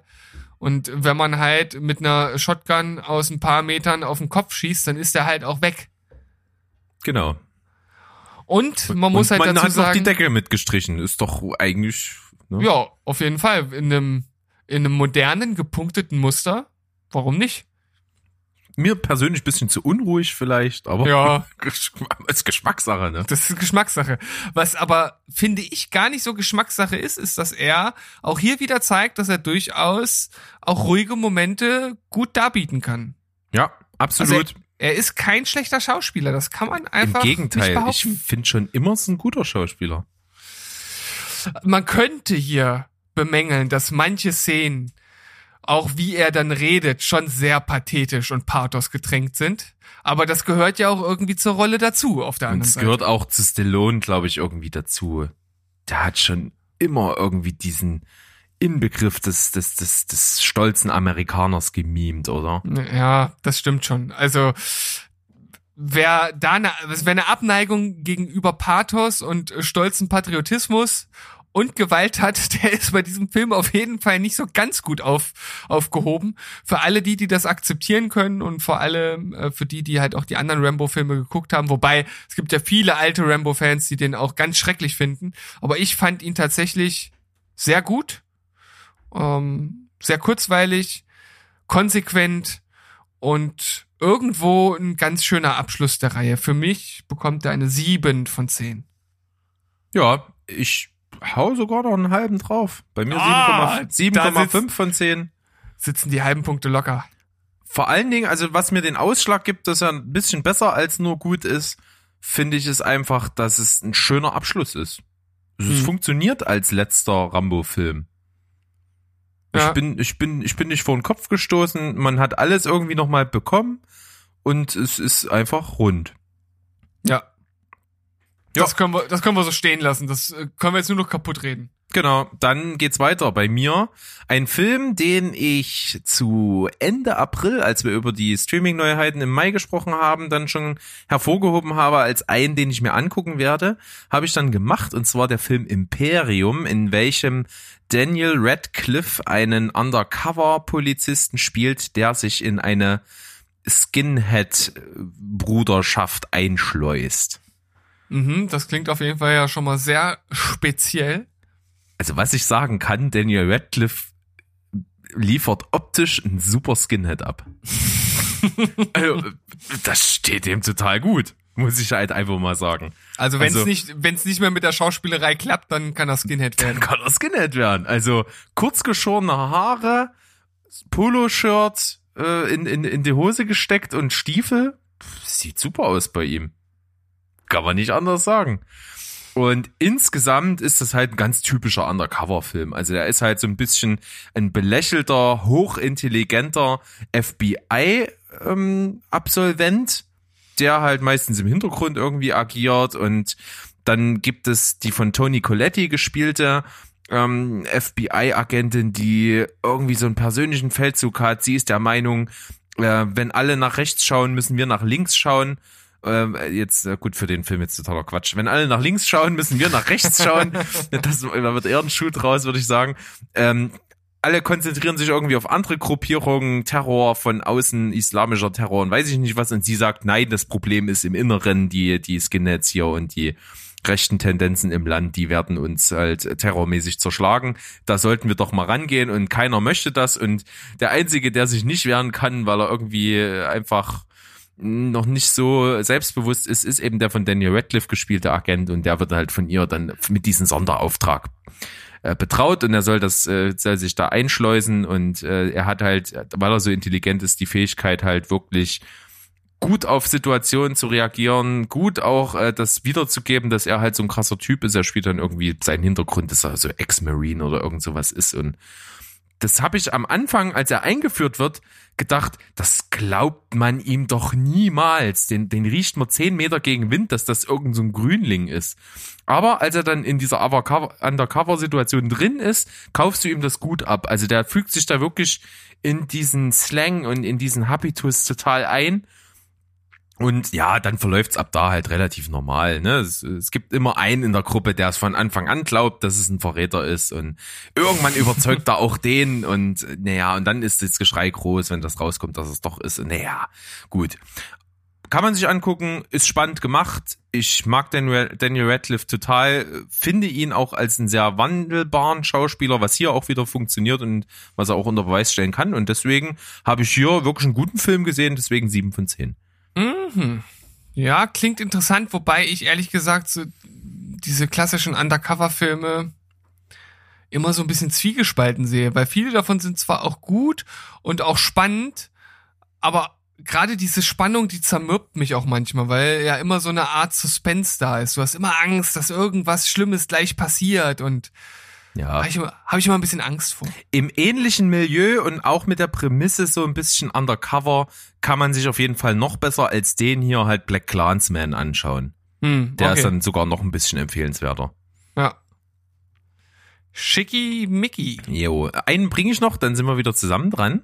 Ja. Und zwar habe ich mir den Film angesehen mit in der Hauptrolle den Schauspieler, den man, der in einer breiten Masse jetzt bekannt ist als der Professor aus Haus des Geldes. Also ich habe einen spanischen Film gesehen, der heißt Parallelwelten. Und ich habe vom Trailer ähm, so, ich würde sagen, 20 Sekunden gesehen und dachte mir, geil, guckste, habe ich Bock drauf. Zwar ist die Geschichte halt sehr interessant. Es geht eben darum, an einem Wochenende 19, am 9. November 1989, also als gerade in Berlin die Mauer fällt, ist in den USA, wird das in den Fernsehen übertragen und da ist so ein Junge, der ist alle, der ist zu Hause und seine Mutter fährt gerade auf die Arbeit und der hat so eine Videokamera und so einen alten Röhrenfernseher und dann nimmt er sich selbst auf, wie er irgendwelche Lieder auf der Gitarre spielt und sowas. Und an dem Abend macht er das und dann ist irgendwie das Bild äh, kriselt und so und seine Kamera funktioniert nicht so richtig und dann ja hört er irgendwann auf und dann schaut er nachts aus dem Fenster und sieht auf der anderen Straßenseite, wo sein Freund, sein Kumpel wohnt, dass da ein Streit entbrannt ist im Schlafzimmer und dass wohl der Vater irgendwie die, die Mutter schlägt dort. Und dann geht er rüber, geht ins Haus rein und stellt fest, dass die Frau tot auf dem Boden liegt. Und er rennt raus, weil der Vater von oben kommt mit einem blutigen Messer in der Hand. Und er rennt raus auf die Straße und wie er auf die Straße rennt, kommt von der Seite ein Auto und überfährt ihn und er ist tot. So. Und dann Schnitt 25 Jahre später, auch am 9. November, ähm, lebt dort eben in dem Haus, äh, der, wie gesagt, der, den man als Professor kennt, mit seiner Frau und die finden auf dem Dachboden in diesem Haus diesen Röhrenfernseher und die Videokassette, machen das an und stellen fest, äh, dann, dann ist auch eben dieses Gewitter draußen und es werden dann so die auch diese Wellen übertragen von der äh, von Mauerfall und die Bilder aus Berlin, obwohl das 25 Jahre her ist und die wundern sich, weil sie haben keine Kassette und nichts drin und diese Bilder kommen rein. Und dann gehen die schlafen und nachts wacht die Frau nochmal auf und geht in den Raum und auf einmal ist der Fernseher an und die Videokamera läuft und sie kann den Jungen 1989 sehen, wie er in den Fernseher guckt und er kann die Frau in, in Jahre dann 2014 sehen. Also es gibt eine Brücke zwischen, eine Zeitbrücke zwischen die, diesen beiden Momenten. Und kurz zuvor an dem Tag hat die Frau erfahren, dass dieser Junge, dem das alles mal gehört hat, eben dann gestorben ist, weil dann im Nachbarhaus dann eben einer umgebracht wurde und so weiter und so fort. Und sie weiß also, dieser Junge, den sie jetzt offensichtlich 25 Jahre vorher sehen kann, wird sterben in dieser Nacht. Und sie teilt ihm das natürlich mit. Und setzt dadurch einen, einen Butterfly-Effekt sozusagen in Gange, der ihr eigenes komplettes Leben verändert. Also der Junge stirbt dann nicht in dieser Nacht mit dem Wissen, was sie ihm vermittelt hat, aber ihr Leben ist komplett ein anderes. Und dann versucht sie halt diese, diese Zeitbrücke irgendwie wiederzufinden, um ihr Leben wieder dahin zu ändern, wo es vorher war. Und trotzdem den Jungen irgendwie zu retten. Ja. Ist irgendwie eine spannende Prämisse, finde ich. Hat mich sofort gefickt, ge, ge, äh, gecatcht. Gefickt. Gefickt. Angefixt, wollte ich sagen. ähm, hat mich gecatcht. F- Fand ich irgendwie cool, so als Parallelwelten, die irgendwie so mit so einer Zeitbrücke irgendwie ineinander äh, gucken können und dann so ein Butterfly-Effekt ausgelöst wird. Finde ich irgendwie spannend. Ja, also klingt jetzt für mich nicht so mega innovativ, aber Zeitreisesachen sind ja generell immer interessant. Man muss natürlich einfach das Zeitreise-Paradoxon akzeptieren, dass es nicht funktionieren kann. im Wobei es hier quasi nicht Zeitreise ist, es ist wirklich halt klassisch Parallelwelt. Es gibt parallele Zeit äh, Realitätsstränge und sie hat von den einen in den anderen reingeguckt und ist aber dann in dem anderen gelandet einfach. Hm, Ne? Also okay. das ist halt, dieses Paradoxon wird gar nicht so thematisiert, weil es eigentlich darum gar nicht geht. Es geht wirklich um den Titel, die, die titelgebenden Parallelwelten. Ne? Sie ist halt Okay. einfach dadurch, dass sie da Einfluss genommen hat, in einen anderen Zeitstrang gelandet, der komplett anders verlaufen ist als ihr Leben, wie sie es kennt. So, und, Und- das, Und was ist deine Bewertung? ja, war kurzweilig, wie du schon sagst, nicht besonders innovativ, aber irgendwie spannend und deswegen sieben von zehn kann man sich mal reinziehen. Cool. Ich würde einfach dieses Paradoxon, was ja jetzt hier gar nicht aufgetreten ist, aufgreifen, um es direkt in meinen nächsten Film aufzuarbeiten. Das können wir machen. Ja. Ich habe nämlich eine Art Science-Fiction-Klassiker geguckt. Kann man durchaus so sagen. 12 Monkeys. Ah, ja, stimmt. endlich mal gesehen. Ich meine, das ist, äh, das ist ja wirklich, man kann schon sagen, man kann schon sagen, es ist ein Klassiker, weil der auch sehr viele Fans hat. Auch damals, als der rausgekommen ist, hat er schon relativ hohe Wellen geschlagen. Und der passt natürlich auch ein Stück weit zu unserer jetzigen Zeit, denn es handelt ja davon, dass die Menschheit von einem Virus sehr dezimiert wurde. Also fünf Milliarden Menschen wurden getötet und die restlichen Menschen leben alle im Untergrund. Und einer dieser Menschen ist Cole. Muss mal ganz, ganz kurz gucken. Cole, Cole, Cole, gespielt von Bruce Willis. James Cole heißt er. Und der wird von den Autoritäten äh, per Zeitreise zurückgeschickt ins Jahr, ich glaube, anvisiert ist 1996 und er landet aber nicht im Jahr 1996, sondern 1990, wird also zu weit zurückgeschickt und letzten Endes ist er dann Insasse einer psychiatrischen Klinik, wo er auf äh, Brad Pitt trifft, der dort einen völlig overacteden psychischen Typi spielt, aber ich find's total krass, wie er es macht. Also mir hat's total gefallen. Andere haben gesagt, sie fanden es total nervig, aber ich fand das total klasse, wie Brad Pitt das gemacht hat. Also ich habe den diesen diesen äh, verrückten gespaltenen Typen total abgenommen. Wird ja auch in, in den Liebhaberkreisen als einfach eine der besten Rollen, die er gespielt hat, äh, gehandelt. Ja, also Weil viele das halt total schätzen, was er da so abgeliefert hat. Geh ich auf jeden Fall total mit. Also ich fand's mega überzeugend. Ich fand auch Bruce Willis hier als als Schauspieler, ich habe es schon öfter gesagt, finde ich ihn insgesamt eigentlich nicht so in der A-Liga, aber hier ist er tatsächlich auch ziemlich gut. Und dann gibt es dort eine Psychiaterin in dieser Anstalt, äh, wo er da schon versucht, mit ihr so ein bisschen Kontakt aufzunehmen und das halt äh, zu erklären. Und er wird dann aber aus dieser Zeitschleife zurückgeholt und wird dann später in das richtige Jahr äh, geschickt. Und sein Auftrag ist es ja letzten Endes, das habe ich noch gar nicht gesagt, aber das kann man sich vielleicht denken, dass er die entscheidenden Infos für ein äh, Gegenmittel finden soll und das dann als Info in das Jahr äh, 2035 zurückbringen soll. Das ist also die Zeit, in der es eigentlich spielt. Und als er dann in dieser zweiten Ebene 1996 angekommen ist, da trifft er dann wieder auf die Psychiaterin und dann merkt sie auch so langsam, dass doch etwas dran ist an dem, was er vorher erzählt hatte und die beiden machen sich dann auf, um das Ende der Welt, so wie man es früher mal kannte oder wie es dann letzten Endes auch gekommen ist, zu verhindern. Und hier ist es dann letzt, letzten Endes so, dass diese ganzen Erinnerungsfetzen, die immer mal mit eingespielt werden, die auch immer so ein bisschen, wo man nicht weiß, ist das jetzt real oder wie ist das wirklich passiert, dann letzten Endes zu einem Ganzen zusammengefügt werden. Und das ist total cool, aber im Sinne des Zeitreise-Paradoxons kann es eigentlich nicht funktionieren. Aber wenn man die Prämisse annimmt, ist es total cool. Also mir hat das gefallen.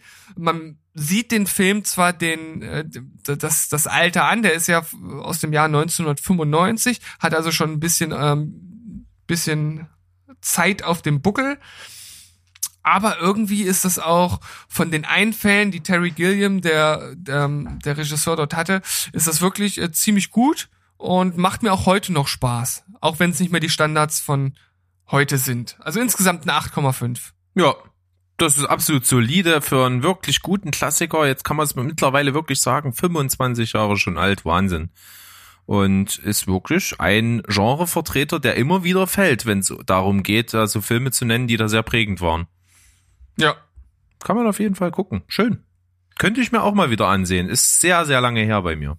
Ja, äh, mich würde auf jeden Fall interessieren, wie du ihn jetzt findest und einschätzen würdest. Okay. Vielleicht schaffe ich das demnächst mal. Wäre eigentlich eine coole Nummer. Okay, dann habe ich gesehen einen Film, da habe ich mich schon so ewig drauf gefreut und ich habe eigentlich immer drauf gewartet, bis ich das mit unserem Kumpel Flo gucken kann. Und das habe ich jetzt getan. Der hatte nämlich da und dann habe ich mir gedacht, komm, das ist mein Ding. Ich habe Magical Mystery geguckt. Und das Sagt mir ist, gar nichts. ist ein deutscher Film, äh, ist nach einem Roman von Sven Regener, der Sänger von Element of Crime, der halt so auch High Alarm am Müggelsee gemacht hat. Regie Arne Feldhusen, der Mann, der also die ganzen Stromberg-Sachen gemacht hat. In der Hauptrolle Charlie Hübner, den man auch kennt als einen wirklich coolen deutschen Schauspieler. Unter anderem Bjarne Mädel in der Nebenrolle mit dabei und auch andere coole Typen. Und das ist ein Film, da liest, der liest sich auf dem Papier schon völlig beknackt und das ist er auch. Ich versuche es mal schnell zusammenzufassen äh, das ist so der Nachfolgefilm von Herr Lehmann. Das war auch so ein deutscher Klassikerfilm. Und in Herr Lehmann kommt halt so ein Typ, so ein Raver-Techno-Typ in die Klapse. Und der Film spielt danach, der ist aus der Klapse wieder raus und lebt jetzt in so einer süchtigen WG in Hamburg. Und die, der äh, ja, Betreuer von dieser WG ist Bjarne Mädel. Und seine ganzen alten Techno-Raver-Kumpels, die haben halt nie aufgehört damit, auch nach der Wende nicht, haben die einfach dieses Techno-Ding weitergemacht, sind unglaublich erfolgreich. Laut eigener Aussage werden die mit Geld nur so zugeschissen. Ja, die kriegen unglaublich viel Geld für diesen Scheiß, den die da machen. Die machen einfach nur Party. Die gehen in irgendeine abgeranzte Location, machen dort, bauen dort Bassboxen auf und legen auf und machen die ganze Nacht unter Drogenparty. So, das ist halt das Ding. Und die sind so erfolgreich, dass sie sich denken, komm, wir machen jetzt eine Tour. Wir können in ganz Deutschland rumfahren, es gibt keine Mauer mehr, komm, wir machen eine Tour. Aber wir brauchen irgendjemand, der nicht auf Drogen ist, der sich um uns kümmert. An wen denken sie? Der aus, der jetzt mittlerweile clean ist aus, aus aus der Klapse gekommen ist und, und heuern diesen Typen wieder an. Der hat im Prinzip nur die Aufgabe, den Bus zu fahren, die durch die Republik zu karren, abends in diesen Club reinzuschmeißen und früh um acht oder so, wenn die Party eigentlich noch immer im vollen Gange ist, dort reinzugehen, die irgendwie Drogen zugepumpt aus dem Backstage-Bereich vom Boden zu kratzen, ins Auto zu hauen und ins Hotel zu schaffen. Das ist der Film. Okay. Und der ist so baller baller und beknackt, wie er klingt. Und das ist genau mein Humor. Detlef Book spielt auch eine Rolle. Also es, ist, es sind eigentlich ganz viele Leute aus High Alarm sind am Start. Und auch prinzipiell ist es genau der Humor, ist halt Sven Regner, der schreibt solche abstrusen Dinge. Das ist so schön eingefangen, das sind so skurrile Typen, es sind so coole Dialoge. Ich liebe es, es macht riesen, riesengroßen Spaß, es ist eine ganz große Satire. Das ist natürlich kein Überfilm, aber es ist einfach lustig, es ist Unterhaltung von mir acht von zehn. Vor allem, ich sehe gerade das äh, Thumbnail zum Trailer und Detlef Book hat ja mal die obergeilste Perücke ever auf. Richtig gut, oder? Blond und, und so, so ganz seltsame Figur, äh, Frisur. Ist, ist irgendwie, ja, witziger Film, kann man sich mal reinziehen, muss man aber drauf stehen auf diesen Humor, aber für mich trifft das voll. Ja, das kann ich mir auf jeden Fall vorstellen, dass das dein Ding ist und dass du da drauf abfährst. Mal gucken. Äh, ich glaube nicht, dass das äh, in näherer Zeit auf meiner Watchlist ist, aber vielleicht kann man ja mal so ein Double-Feature machen. High Alarm hey. und Magical Mystery. Oder so, ja. Oder ist ich dachte jetzt Herr Lehmann und Magical Mystery. Also ja, okay, ja, stimmt. Das, das hängt natürlich so indirekt storymäßig zusammen. Äh, äh, ähm, Herr Lehmann übrigens das Schauspieldebüt von Christian Ulm. Ja. Und gleich in der Hauptrolle also ich, ich wusste, dass das sein, dass das sein erster Film war und dass er da die Hauptrolle gespielt hatte. Aber der kommt jetzt äh, in dem Film nicht vor. Nee. Nee. Alles Äh, warte mal, wer war denn das? Äh, der Charlie Hübner spielt hier ja die Hauptrolle, dieser Typ, der eben aus, den, aus der Klapse kommt. Und der bei Herr Lehmann, als er in die Klapse geht, ist Detlef Book bei Herr Lehmann. Ich habe Herr Lehmann nicht gesehen. Nee, aber ich sag's nur. Das, Ach so. Also Detlef Book, der sp spielt dort den, der jetzt von Charlie Hübner gespielt wird und Detlef Book spielt in dem Film aber auch mit aber jemand anderen. Das ist ja sehr verwirrend. Ja, das ist wirklich so verwirrend, wie es klingt. Mhm. Deswegen schnell zu einem anderen Film, der auch ein Stück weit verwirrend ist. Ich habe nämlich endlich einen Film nachgeholt, der im letzten Jahr sehr erfolgreich war, auf den ich mich auch sehr gefreut habe.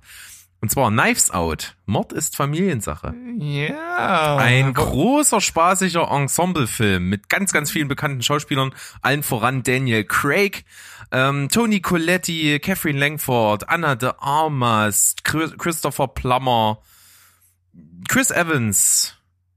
Noch ein paar bestimmt, die ich vergessen habe. Auf jeden Fall großer Ensemblefilm und das macht Spaß. Das ist so ein richtiger eigentlich ein ganz klassischer Agatha Christie Krimi-Film, der einen Ermittler hat, der am Ende in einer großen Salonszene den Mord aufklärt.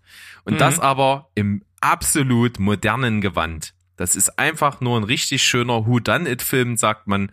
Der spielt in so einem Herrenhaus und im Herrenhaus wird der, das Oberhaupt der Familie ermordet und äh, er wird am nächsten Morgen aufgefunden und an, der- am Abend zuvor war ein Familienfest und es kann im Prinzip jeder gewesen sein und Daniel Craig ist der Ermittler, der vor Ort ist und das Ganze aufklären soll und er spielt das so cool. Also vergiss Poirot, vergiss, weiß ich nicht, Miss Marple, äh, Daniel Das- Craig ist quasi der diese Figuren alle irgendwie in sich vereint und nochmal seine ganz eigene Besonderheit im, und das einfach in so ein neues Zeitalter irgendwie überführt. Das kann, das funktioniert also für Leute, die mit so den alten Krimi-Schinken von Agatha Christie nichts anfangen können, funktioniert das genauso gut wie für die, die das, äh, diese alten Agatha Christie Sachen lieben. Also das, Aber- das kann alle zusammenbringen einfach. Das heißt, wir brauchen nicht traurig sein, dass jetzt bald seine letzte Bond-Rolle ins Kino kommt, weil er hier wahrscheinlich direkt das nächste Franchise starten könnte. Ja, ähm, es gibt ein Sequel mit ihm wieder in dieser Rolle. Es soll einen Nachfolgefilm geben. Das klingt auf jeden Fall auch wie gemacht dafür. Ja, und ist super.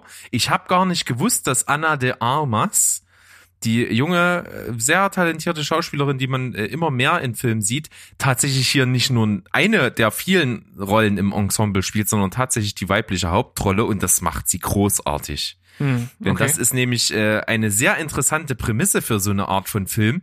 Du, äh, du weißt sehr früh, also noch im, im ersten Fünftel des Films, wird dir schon verraten, wie die Nacht abgelaufen ist. Zwar noch nicht mit allen Details, es gibt noch so kleine Lücken, aber im Großen und Ganzen weißt du, was passiert ist. Und sie spielt da eine sehr entscheidende Rolle dabei.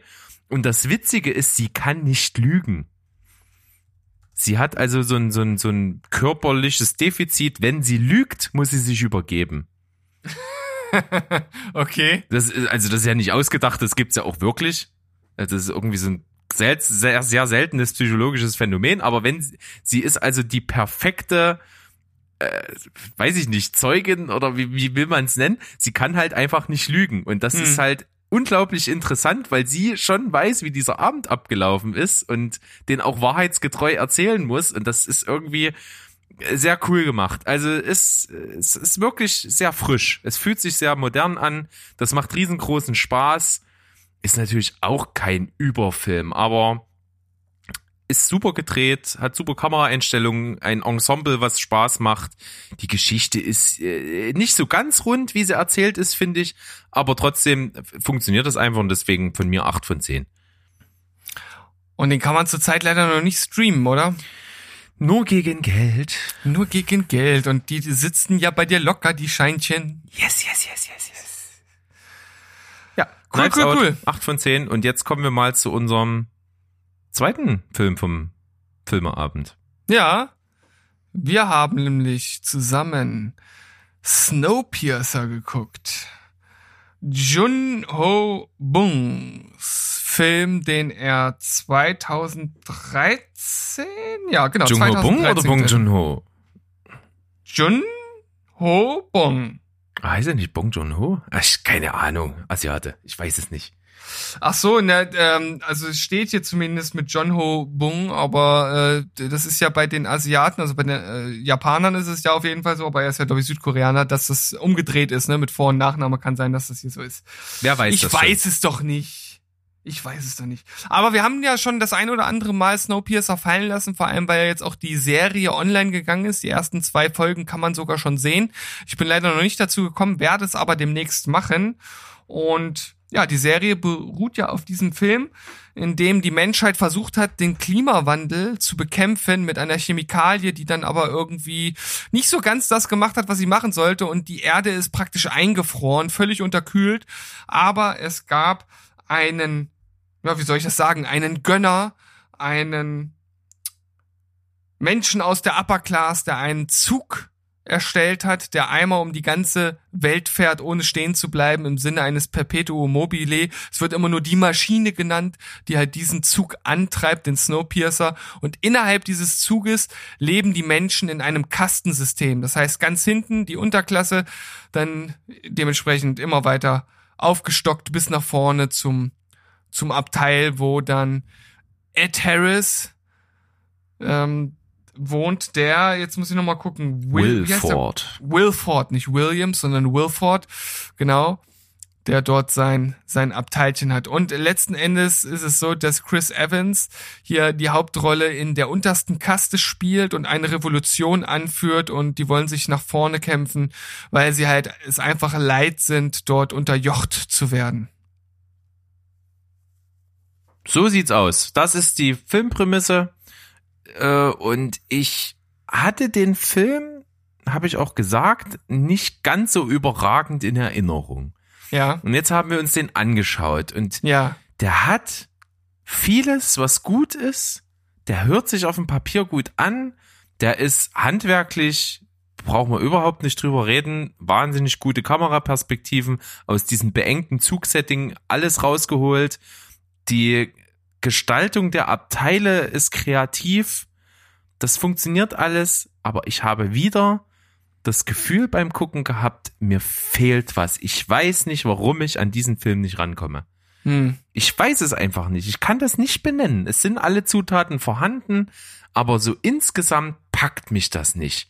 Ich habe leicht aufgestockt. Ich hatte ihm damals, ich habe nachgeschaut, 6,5 von 10 gegeben und ich habe jetzt eine 7 von 10 gegeben. Ich kann dir nicht sagen, woran es liegt, aber irgendwie catcht mich der Film nicht.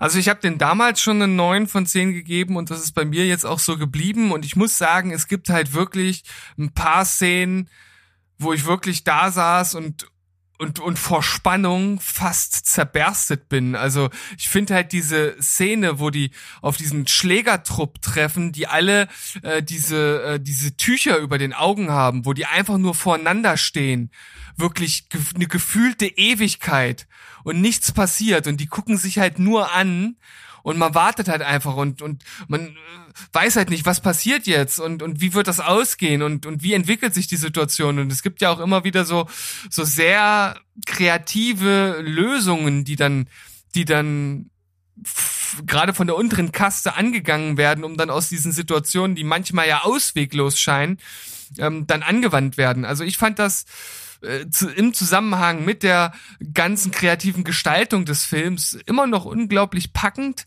Äh, mir hat das wieder sehr gut gefallen und ich habe es ja schon vorweggenommen. Bei mir ist das nach wie vor ein herausragend guter Film und deshalb bei mir weiterhin neun von zehn. Ja, vielleicht kann mich die Serie dann begeistern. Das, da bin ich einfach mal gespannt. Also ich habe jetzt nur noch einen Film übrig und du müsstest zwei übrig haben. Oder? Genau, deswegen mache ich jetzt erstmal ein und dann kommst du und dann komme ich. Und dann Oh ja, und du bist wieder hier der Letzte oder was? Oder rast kann auch, dich ich kann auch aus. zwei machen. Ja, so sieht's aus. Nö, so dann machen wir das. das. auch. Na, dann mache ich das doch. Ja, jetzt tu nicht so, als wenn es dich überhaupt nicht jucken würde. ich bin in Wirklichkeit am Boden zerstört. Na los. Gut, ein hast du? Film, über den ich tatsächlich auch schon in zwei der letzten Folgen gesprochen habe, denn jetzt kann ich ihn endlich ein bisschen äh, genauer betrachten, und zwar der Film Hagazusa. Mhm. ist ein absoluter Genrefilm. Und zwar äh, habe ich den von Vincent, unserem Kumpel, empfohlen bekommen. Vielen Dank dafür. Ich hätte mir den nie angeguckt und habe ihn mir auch nach seiner Empfehlung lange nicht angeguckt, weil er mir wirklich das ein bisschen schlecht gepitcht hat, muss man dazu sagen. Ich habe nämlich immer, seitdem der diesen Film erwähnt hat, geglaubt, das ist ein japanischer Film. Der klingt auch irgendwie Hagazusa, klingt für mich irgendwie japanisch, koreanisch, chinesisch, was auch immer. Klingt irgendwie westlich, äh, östlich. So. Und es ist aber ein deutscher Film. Und zwar ist das ein Film, der spielt halt eben im, im Spätmittelalter und äh, örtlich in den südlicheren Alpenregionen, so Salzburger Land, so die Ecke, oder so dann so die, ja, so die österreichische Ecke. Und Prämisse ist, wir sehen hier einen Film, der im Grunde genommen eine mystische Hexenthematik behandelt, aber halt auch ohne Übersinnlichkeiten auskommt. Und zwar ist das eine ganz nüchterne Betrachtung, wie eine, wie eine oder mehrere Frauen, weil sie einfach irgendwie nicht in die Gesellschaft passen, ausgegrenzt werden. Und das hat man dann früher einfach, sich dann einfach gemacht und gesagt, ah, das sind Hexen, das sind Hexen, verbrennt sie. Und wie solche Personen dann unter dieser Ausgrenzung leiden, in regelrecht depressive Wahnvorstellungen abdriften. Das zeigt dieser Film sehr nüchtern. Das ist unglaublich interessant. Das ist auf jeden Fall eine sehr interessante Prämisse. Und Ähm, die, der mystische Hintergrund ist auch, dass das zur Zeit der Auftakt des Films spielt zu den Rauhnächten. Das ist die Zeit zwischen Weihnachten und den ähm, in, bis ins Neujahr hinein. Und der Legende nach ist in diesen Nächten das Tor zur Hölle offen und die Dämonen können frei auf der Welt wandeln. Und deswegen wird auch zu dieser Zeit äh, immer so werden solche solche Jagden durchgeführt. Da gibt es auch so diese Krampusläufe in Österreich und so, wo die Dämonen so durch das Dorf getrieben werden und deswegen daher kommt auch der Brauch, warum an Silvester Krach gemacht wird, damit die in die Hölle zurückgetrieben werden durch die lauten Geräusche und sowas. Also das ist so, wo diese ganzen Bräuche, die heute teilweise so ein bisschen übergeblieben sind bei uns, wo die eigentlich herkommen. Das fand ich schon mal sehr interessant und es ist einfach handwerklichen Meisterwerk. Es ist, ist handwerklich unglaublich gut und es ist ein Filmdebüt von Lukas Feigelfeld an dieser Stelle. Absolut brillant gemacht. Wahnsinniges Projekt. Auch über vier Jahre oder so gedreht. Irgendwann zwischendurch mal ist Geld alle gewesen und ähm, aber der Film zeigt halt auch Jahreszeiten. Das heißt, von daher dauert es halt schon ein bisschen länger also ein wahnsinniges Projekt und super umgesetzt, international richtig viel, äh, richtig Wellen gemacht, also wahnsinnigen Erfolg gehabt bei verschiedensten Filmfesten und das zu Recht. Also es ist künstlerisch ein super, super geiles Werk. Das einzige, äh, da ist er im Prinzip auch perfekt. Also als Genrefilm könnte man, glaube ich, eine neun bis zehn irgendwas raushauen. Aber man muss natürlich sagen, das ist halt einfach ein Film für Leute, die da drauf stehen, auf diese Filmkunst. Aber von Unterhaltung versteht dieser Film halt überhaupt nichts. Er ist halt wirklich anstrengend. Hm. Er ist halt unglaublich anstrengend. Das ist der langsam erzählteste Film, den ich jemals gesehen habe. Also der ist wirklich so minutiös kann man gar nicht sagen. Sekundös gibt's das überhaupt erzählt. Also es gibt Szenen, die im normalen Film ein paar Sekunden dauern, die sind dort anderthalb, zwei Minuten lang. Mhm. So, das ist ähm, natürlich krass, aber alles wird dieser Kunst untergeordnet. Das heißt, du brauchst das. Du brauchst diese langsame, dröge, zermürbende Atmosphäre, dass das, was dort gezeigt wird, wirklich sich in dich reinfrisst irgendwie das, das ist wirklich sehr, ein sehr einzigartiges Filmerlebnis. Ich habe das auch zum Beispiel Sandro, der bei uns zu Gast war, empfohlen und der hat ihn gesehen und hat gesagt, Wahnsinn, äh, super, da wäre ihm wirklich was entgangen, wenn er den nicht gesehen hätte. Ja, absolut äh, hin und weg gewesen davon. Das ist wirklich Kunst, aber anstrengend. Das muss man sich erarbeiten, das will hart, hart erkämpft werden, dass man sich den Film anguckt. Aber visuell super, symbolisch super, atmosphärisch super, geile Bilder, super Atmosphäre, das ist wahrscheinlich das Beste an dem Film und schauspielerisch auch richtig brillant und vor allen Dingen gen Ende des Films ein absoluter Höllentrip. Also das ist hart, was man da sieht. Ich will es gar nicht weiter vorwegnehmen. Es ist einfach nur Wahnsinn, was da so gezeigt wird. Und das ist auch dann wirklich teilweise etwas abartig, aber groß und äh, es gibt die Schlussszene in dem Film, die möchte ich mir als Poster in die Wohnung hängen. Es, es sieht einfach wahnsinnig gut aus.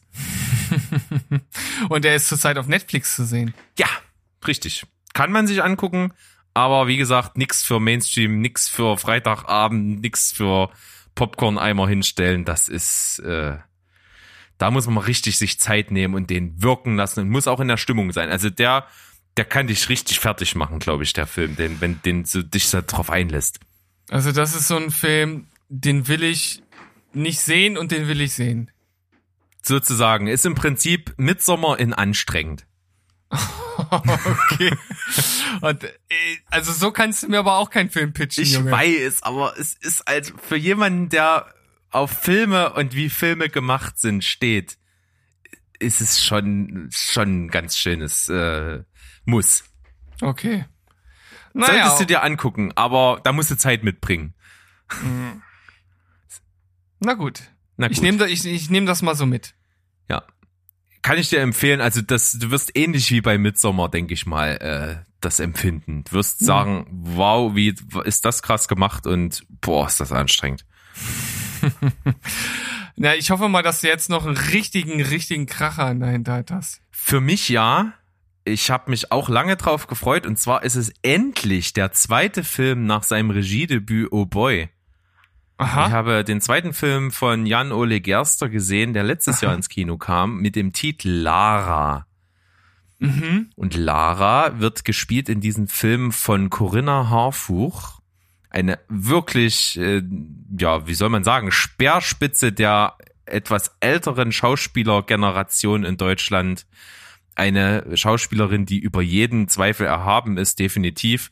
Die trägt diesen Film und sie spielt eine Frau, die jetzt gerade zum, als der Film beginnt, 60 wird. Und der Film beginnt in ihrer Wohnung, wie sie eigentlich gerade aus dem Fenster springen will, um sich umzubringen.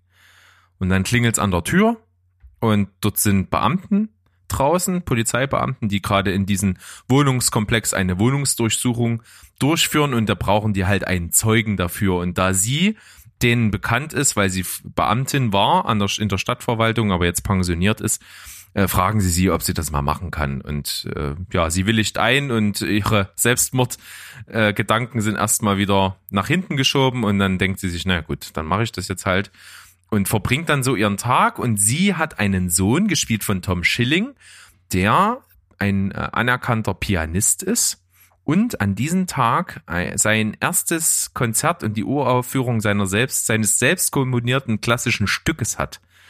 Und da ist sie auch irgendwo stolz drauf und man merkt, sie hat ihn unterrichtet äh, und zum Klavierspielen gebracht. Und dann ist es so diese ganz typische Story.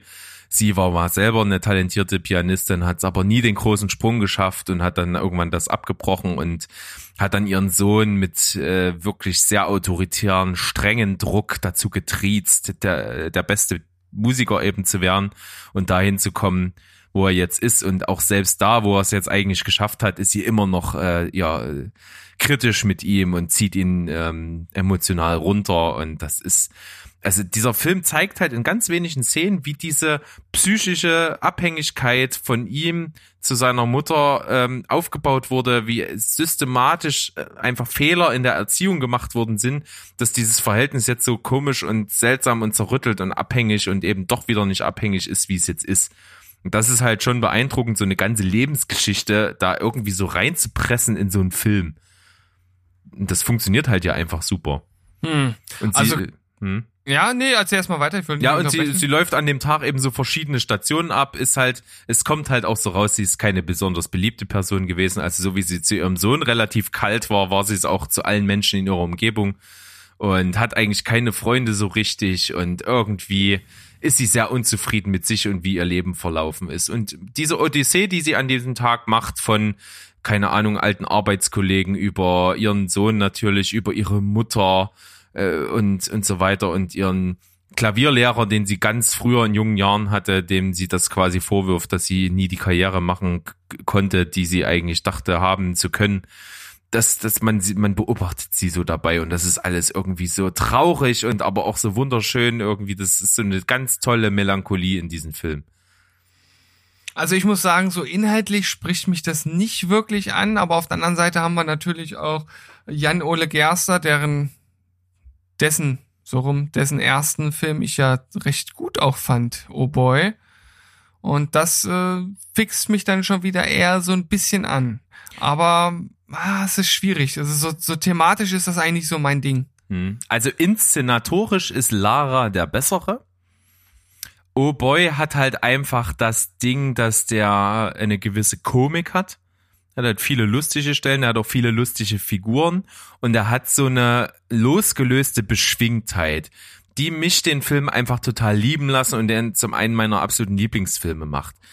Das hat Lara nicht, sondern bei Lara ist ganz klar im Vordergrund diese, diese äh, wunderschöne Melancholie, möchte ich es jetzt mal nennen. Es ist halt irgendwie alles auch sehr schön, aber es ist auch irgendwie traurig.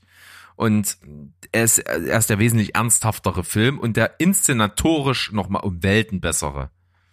Er ist also nicht in Schwarz-Weiß wie Oh Boy, sondern er ist halt in Farbe und was für Farben. Also es ist auch ein Farbkonzept dahinter.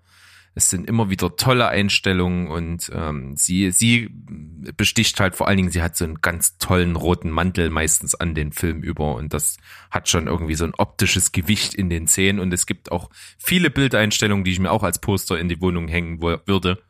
Und das liebe ich immer an Filmen, sowas. Und deswegen ist es inszenatorisch auf jeden Fall der bessere. Hm, okay. Neun von zehn übrigens. Neun von zehn. Wuhu. Da hast du ja jetzt nochmal richtig mit einem Kracher geendet. Ja, ich hätte auch fast noch mehr geben können, aber so zum Ende hin hast du manchmal das Gefühl, okay, der Film ist für mich jetzt zu Ende und dann geht er weiter. Und dann denkst du dir, warum geht denn das jetzt weiter? Und dann denkst du dir, naja gut, hat schon irgendwie Sinn gehabt, aber jetzt ist er zu Ende, dann geht er nochmal weiter. und, das, und das passiert immer wieder und du merkst, irgendwie hätte es auch schon enden können. und Es wäre irgendwie Ja. besser gewesen. Aber trotzdem, das, was dann kommt, ist immer gut und hat auch seine Daseinsberechtigung und das Ende, also die Schlussszene ist auch noch mal ganz schön Gänsehaut. Das, das funktioniert schon, aber trotzdem äh, irgendwie hakelt's da an de, so am Ende. Deswegen nicht perfekt.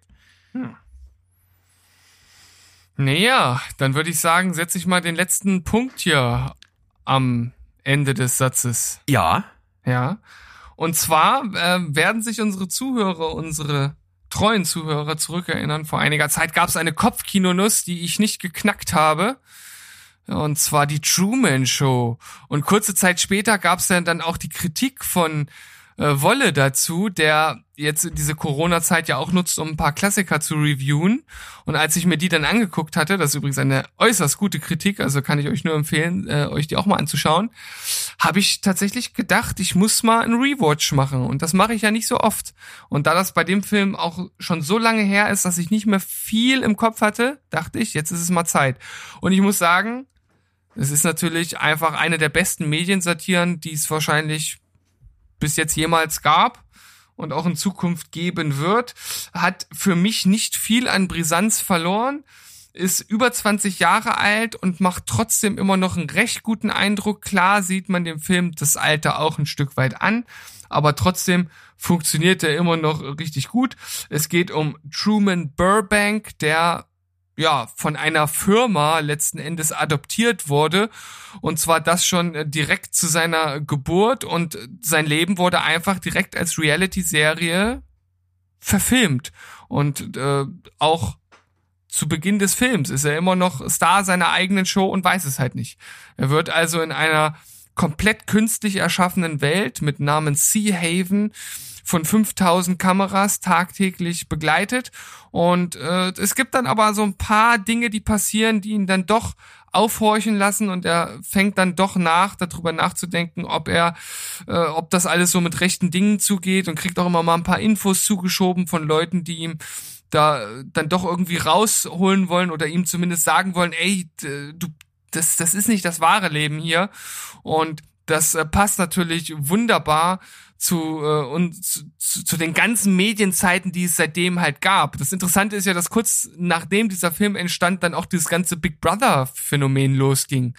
Also das, was der Film sozusagen hier noch als etwas Zwanghaftes, was man jemanden auf äh, äh, oder, oder indoktriniert hat, äh, ohne ihn zu fragen, der wurde einfach dafür genutzt, ja.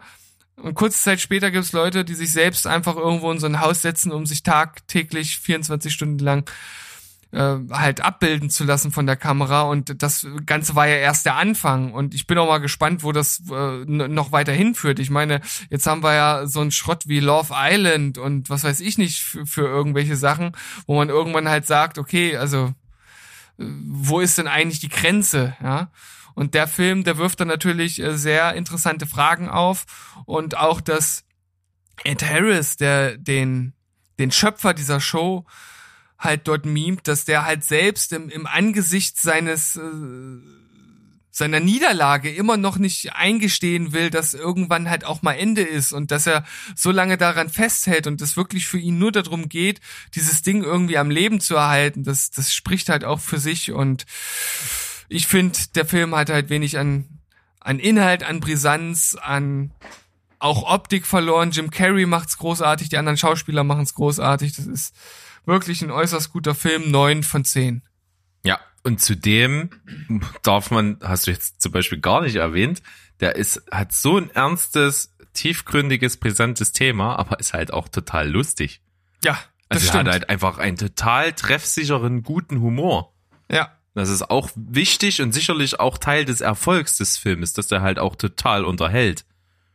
Und Ich auch gerade Jim Carrey auf eigentlich auch so mit auf dem, auf dem Gipfel seiner Popularität halt in eine ernste Rolle teilweise eben mitgesteckt hat. Klar ist der Humor da, aber trotzdem halt eine ernste Rolle und das, das diese Welten vereint er. Ich finde halt auch das, das Ende total gut. Vor allem auch wie der, wie der, wie das Ende sozusagen eine, einer seiner Catchphrases halt nochmal so toll aufgreift. Ja, das Also- ist wirklich sehr, sehr gut. Ähm, ich habe diesen Film zum Beispiel damals im Englischunterricht gehabt. Ah, okay. Ja, also wir haben den Film geschaut, analysiert, äh, verschiedene Fachtermini einfach so als Vokabeln genommen, um darüber auch äh, Aufsätze zu schreiben, auch über die Figur.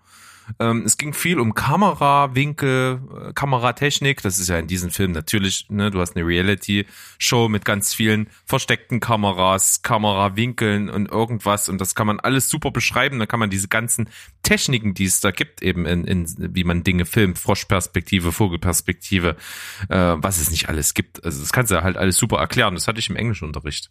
Ja, das ist auf jeden Fall nochmal äh, ganz interessant. Vor allem, wenn man mal in der Schule auch mal was Cooles macht, ne? Ja. Ich hatte im Englischunterricht zum Beispiel auch About a Boy. das war auch super. Und beim gleichen Lehrer? Ja. Ja, okay. Lehrerin scheint, war meine war meine äh, Tutorin dann auch in der Oberstufe. okay, hat sie scheint, sch- scheint ja ein Fable dafür zu haben. Ja, war auf jeden Fall ziemlich cool und wie gesagt, die Truman Show richtig gut. Hast du auch super gepitcht tatsächlich. Falls es noch jemanden gibt, der den Film nicht kennt und nicht gesehen hat, ich glaube, Ja. der muss den sich jetzt angucken. Ich, ich, ich, ho ich hoffe, dass ihr das macht. Und jetzt noch eigentlich extra, du hast gesagt vorhin, äh, ziemlich am Anfang, jetzt schließen wir den Bogen, geil, finde ich super. Ähm, bei Westworld hast du schon irgendwie Bock, dir das mal wieder anzugucken. Und da finde ich mit dem Hintergrund, dass man Ed Harris hier kennt als den Schöpfer dieser Welt, ähm, Sea Haven, wo Truman eben in dieser künstlichen Welt sich bewegt, als Parallele zur Figur, die Ed Harris in Westworld spielt, total brillant besetzt. Ja, auf jeden Fall. Also Ed Harris, der ist, ist für so eine Art von Rollen halt auch einfach wie gemacht. Ja. Deswegen, schöner Abschluss, super Film, Klassiker und wie gesagt, kann man sich immer noch super angucken. Der Verein alles in sich, kann man unbedingt empfehlen. Wie vieles heute, vieles dabei gewesen. Auch viele Filme, wo es wirklich drauf ankommt, ob man sich dem öffnen kann oder nicht. Also wer so unsicher ist, einfach gucken und dann sein eigenes Urteil bilden. Da gibt's viele Sachen, die man heute entdecken konnte, glaube ich. Ja, also vor allem, du hast es ja gesagt, Hagazusa ist so ein bisschen die, die Hardcore-Variante von Midsommar. Also vielleicht, wer äh, sich wirklich mal etwas ganz Besonderes angucken möchte, der sollte sich auf jeden Fall Midsommar angucken. Aber seid gewarnt, es ist auch keine ganz einfache Kost. Und wenn ihr das gut fandet, dann könnt ihr vielleicht den Schritt weiter zu Hagazusa gehen.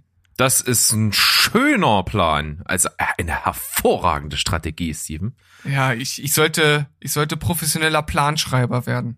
Ja, äh, einfach jemand, der für andere Leute das Leben ordnet. Ja, äh, schreibt mir, äh, wir haben auch eine E-Mail-Adresse, da könnt ihr uns erreichen und Berg kann die ganz schnell aufsagen. Podcast at stevensbollberg.de. Genau. Und betreff Steven, plan mein Leben. Stevenplanmeinleben.org. Schön. Gefällt mir. Steven, es war super. Ein wunderbares buntes Potpourri von tausend Filmen.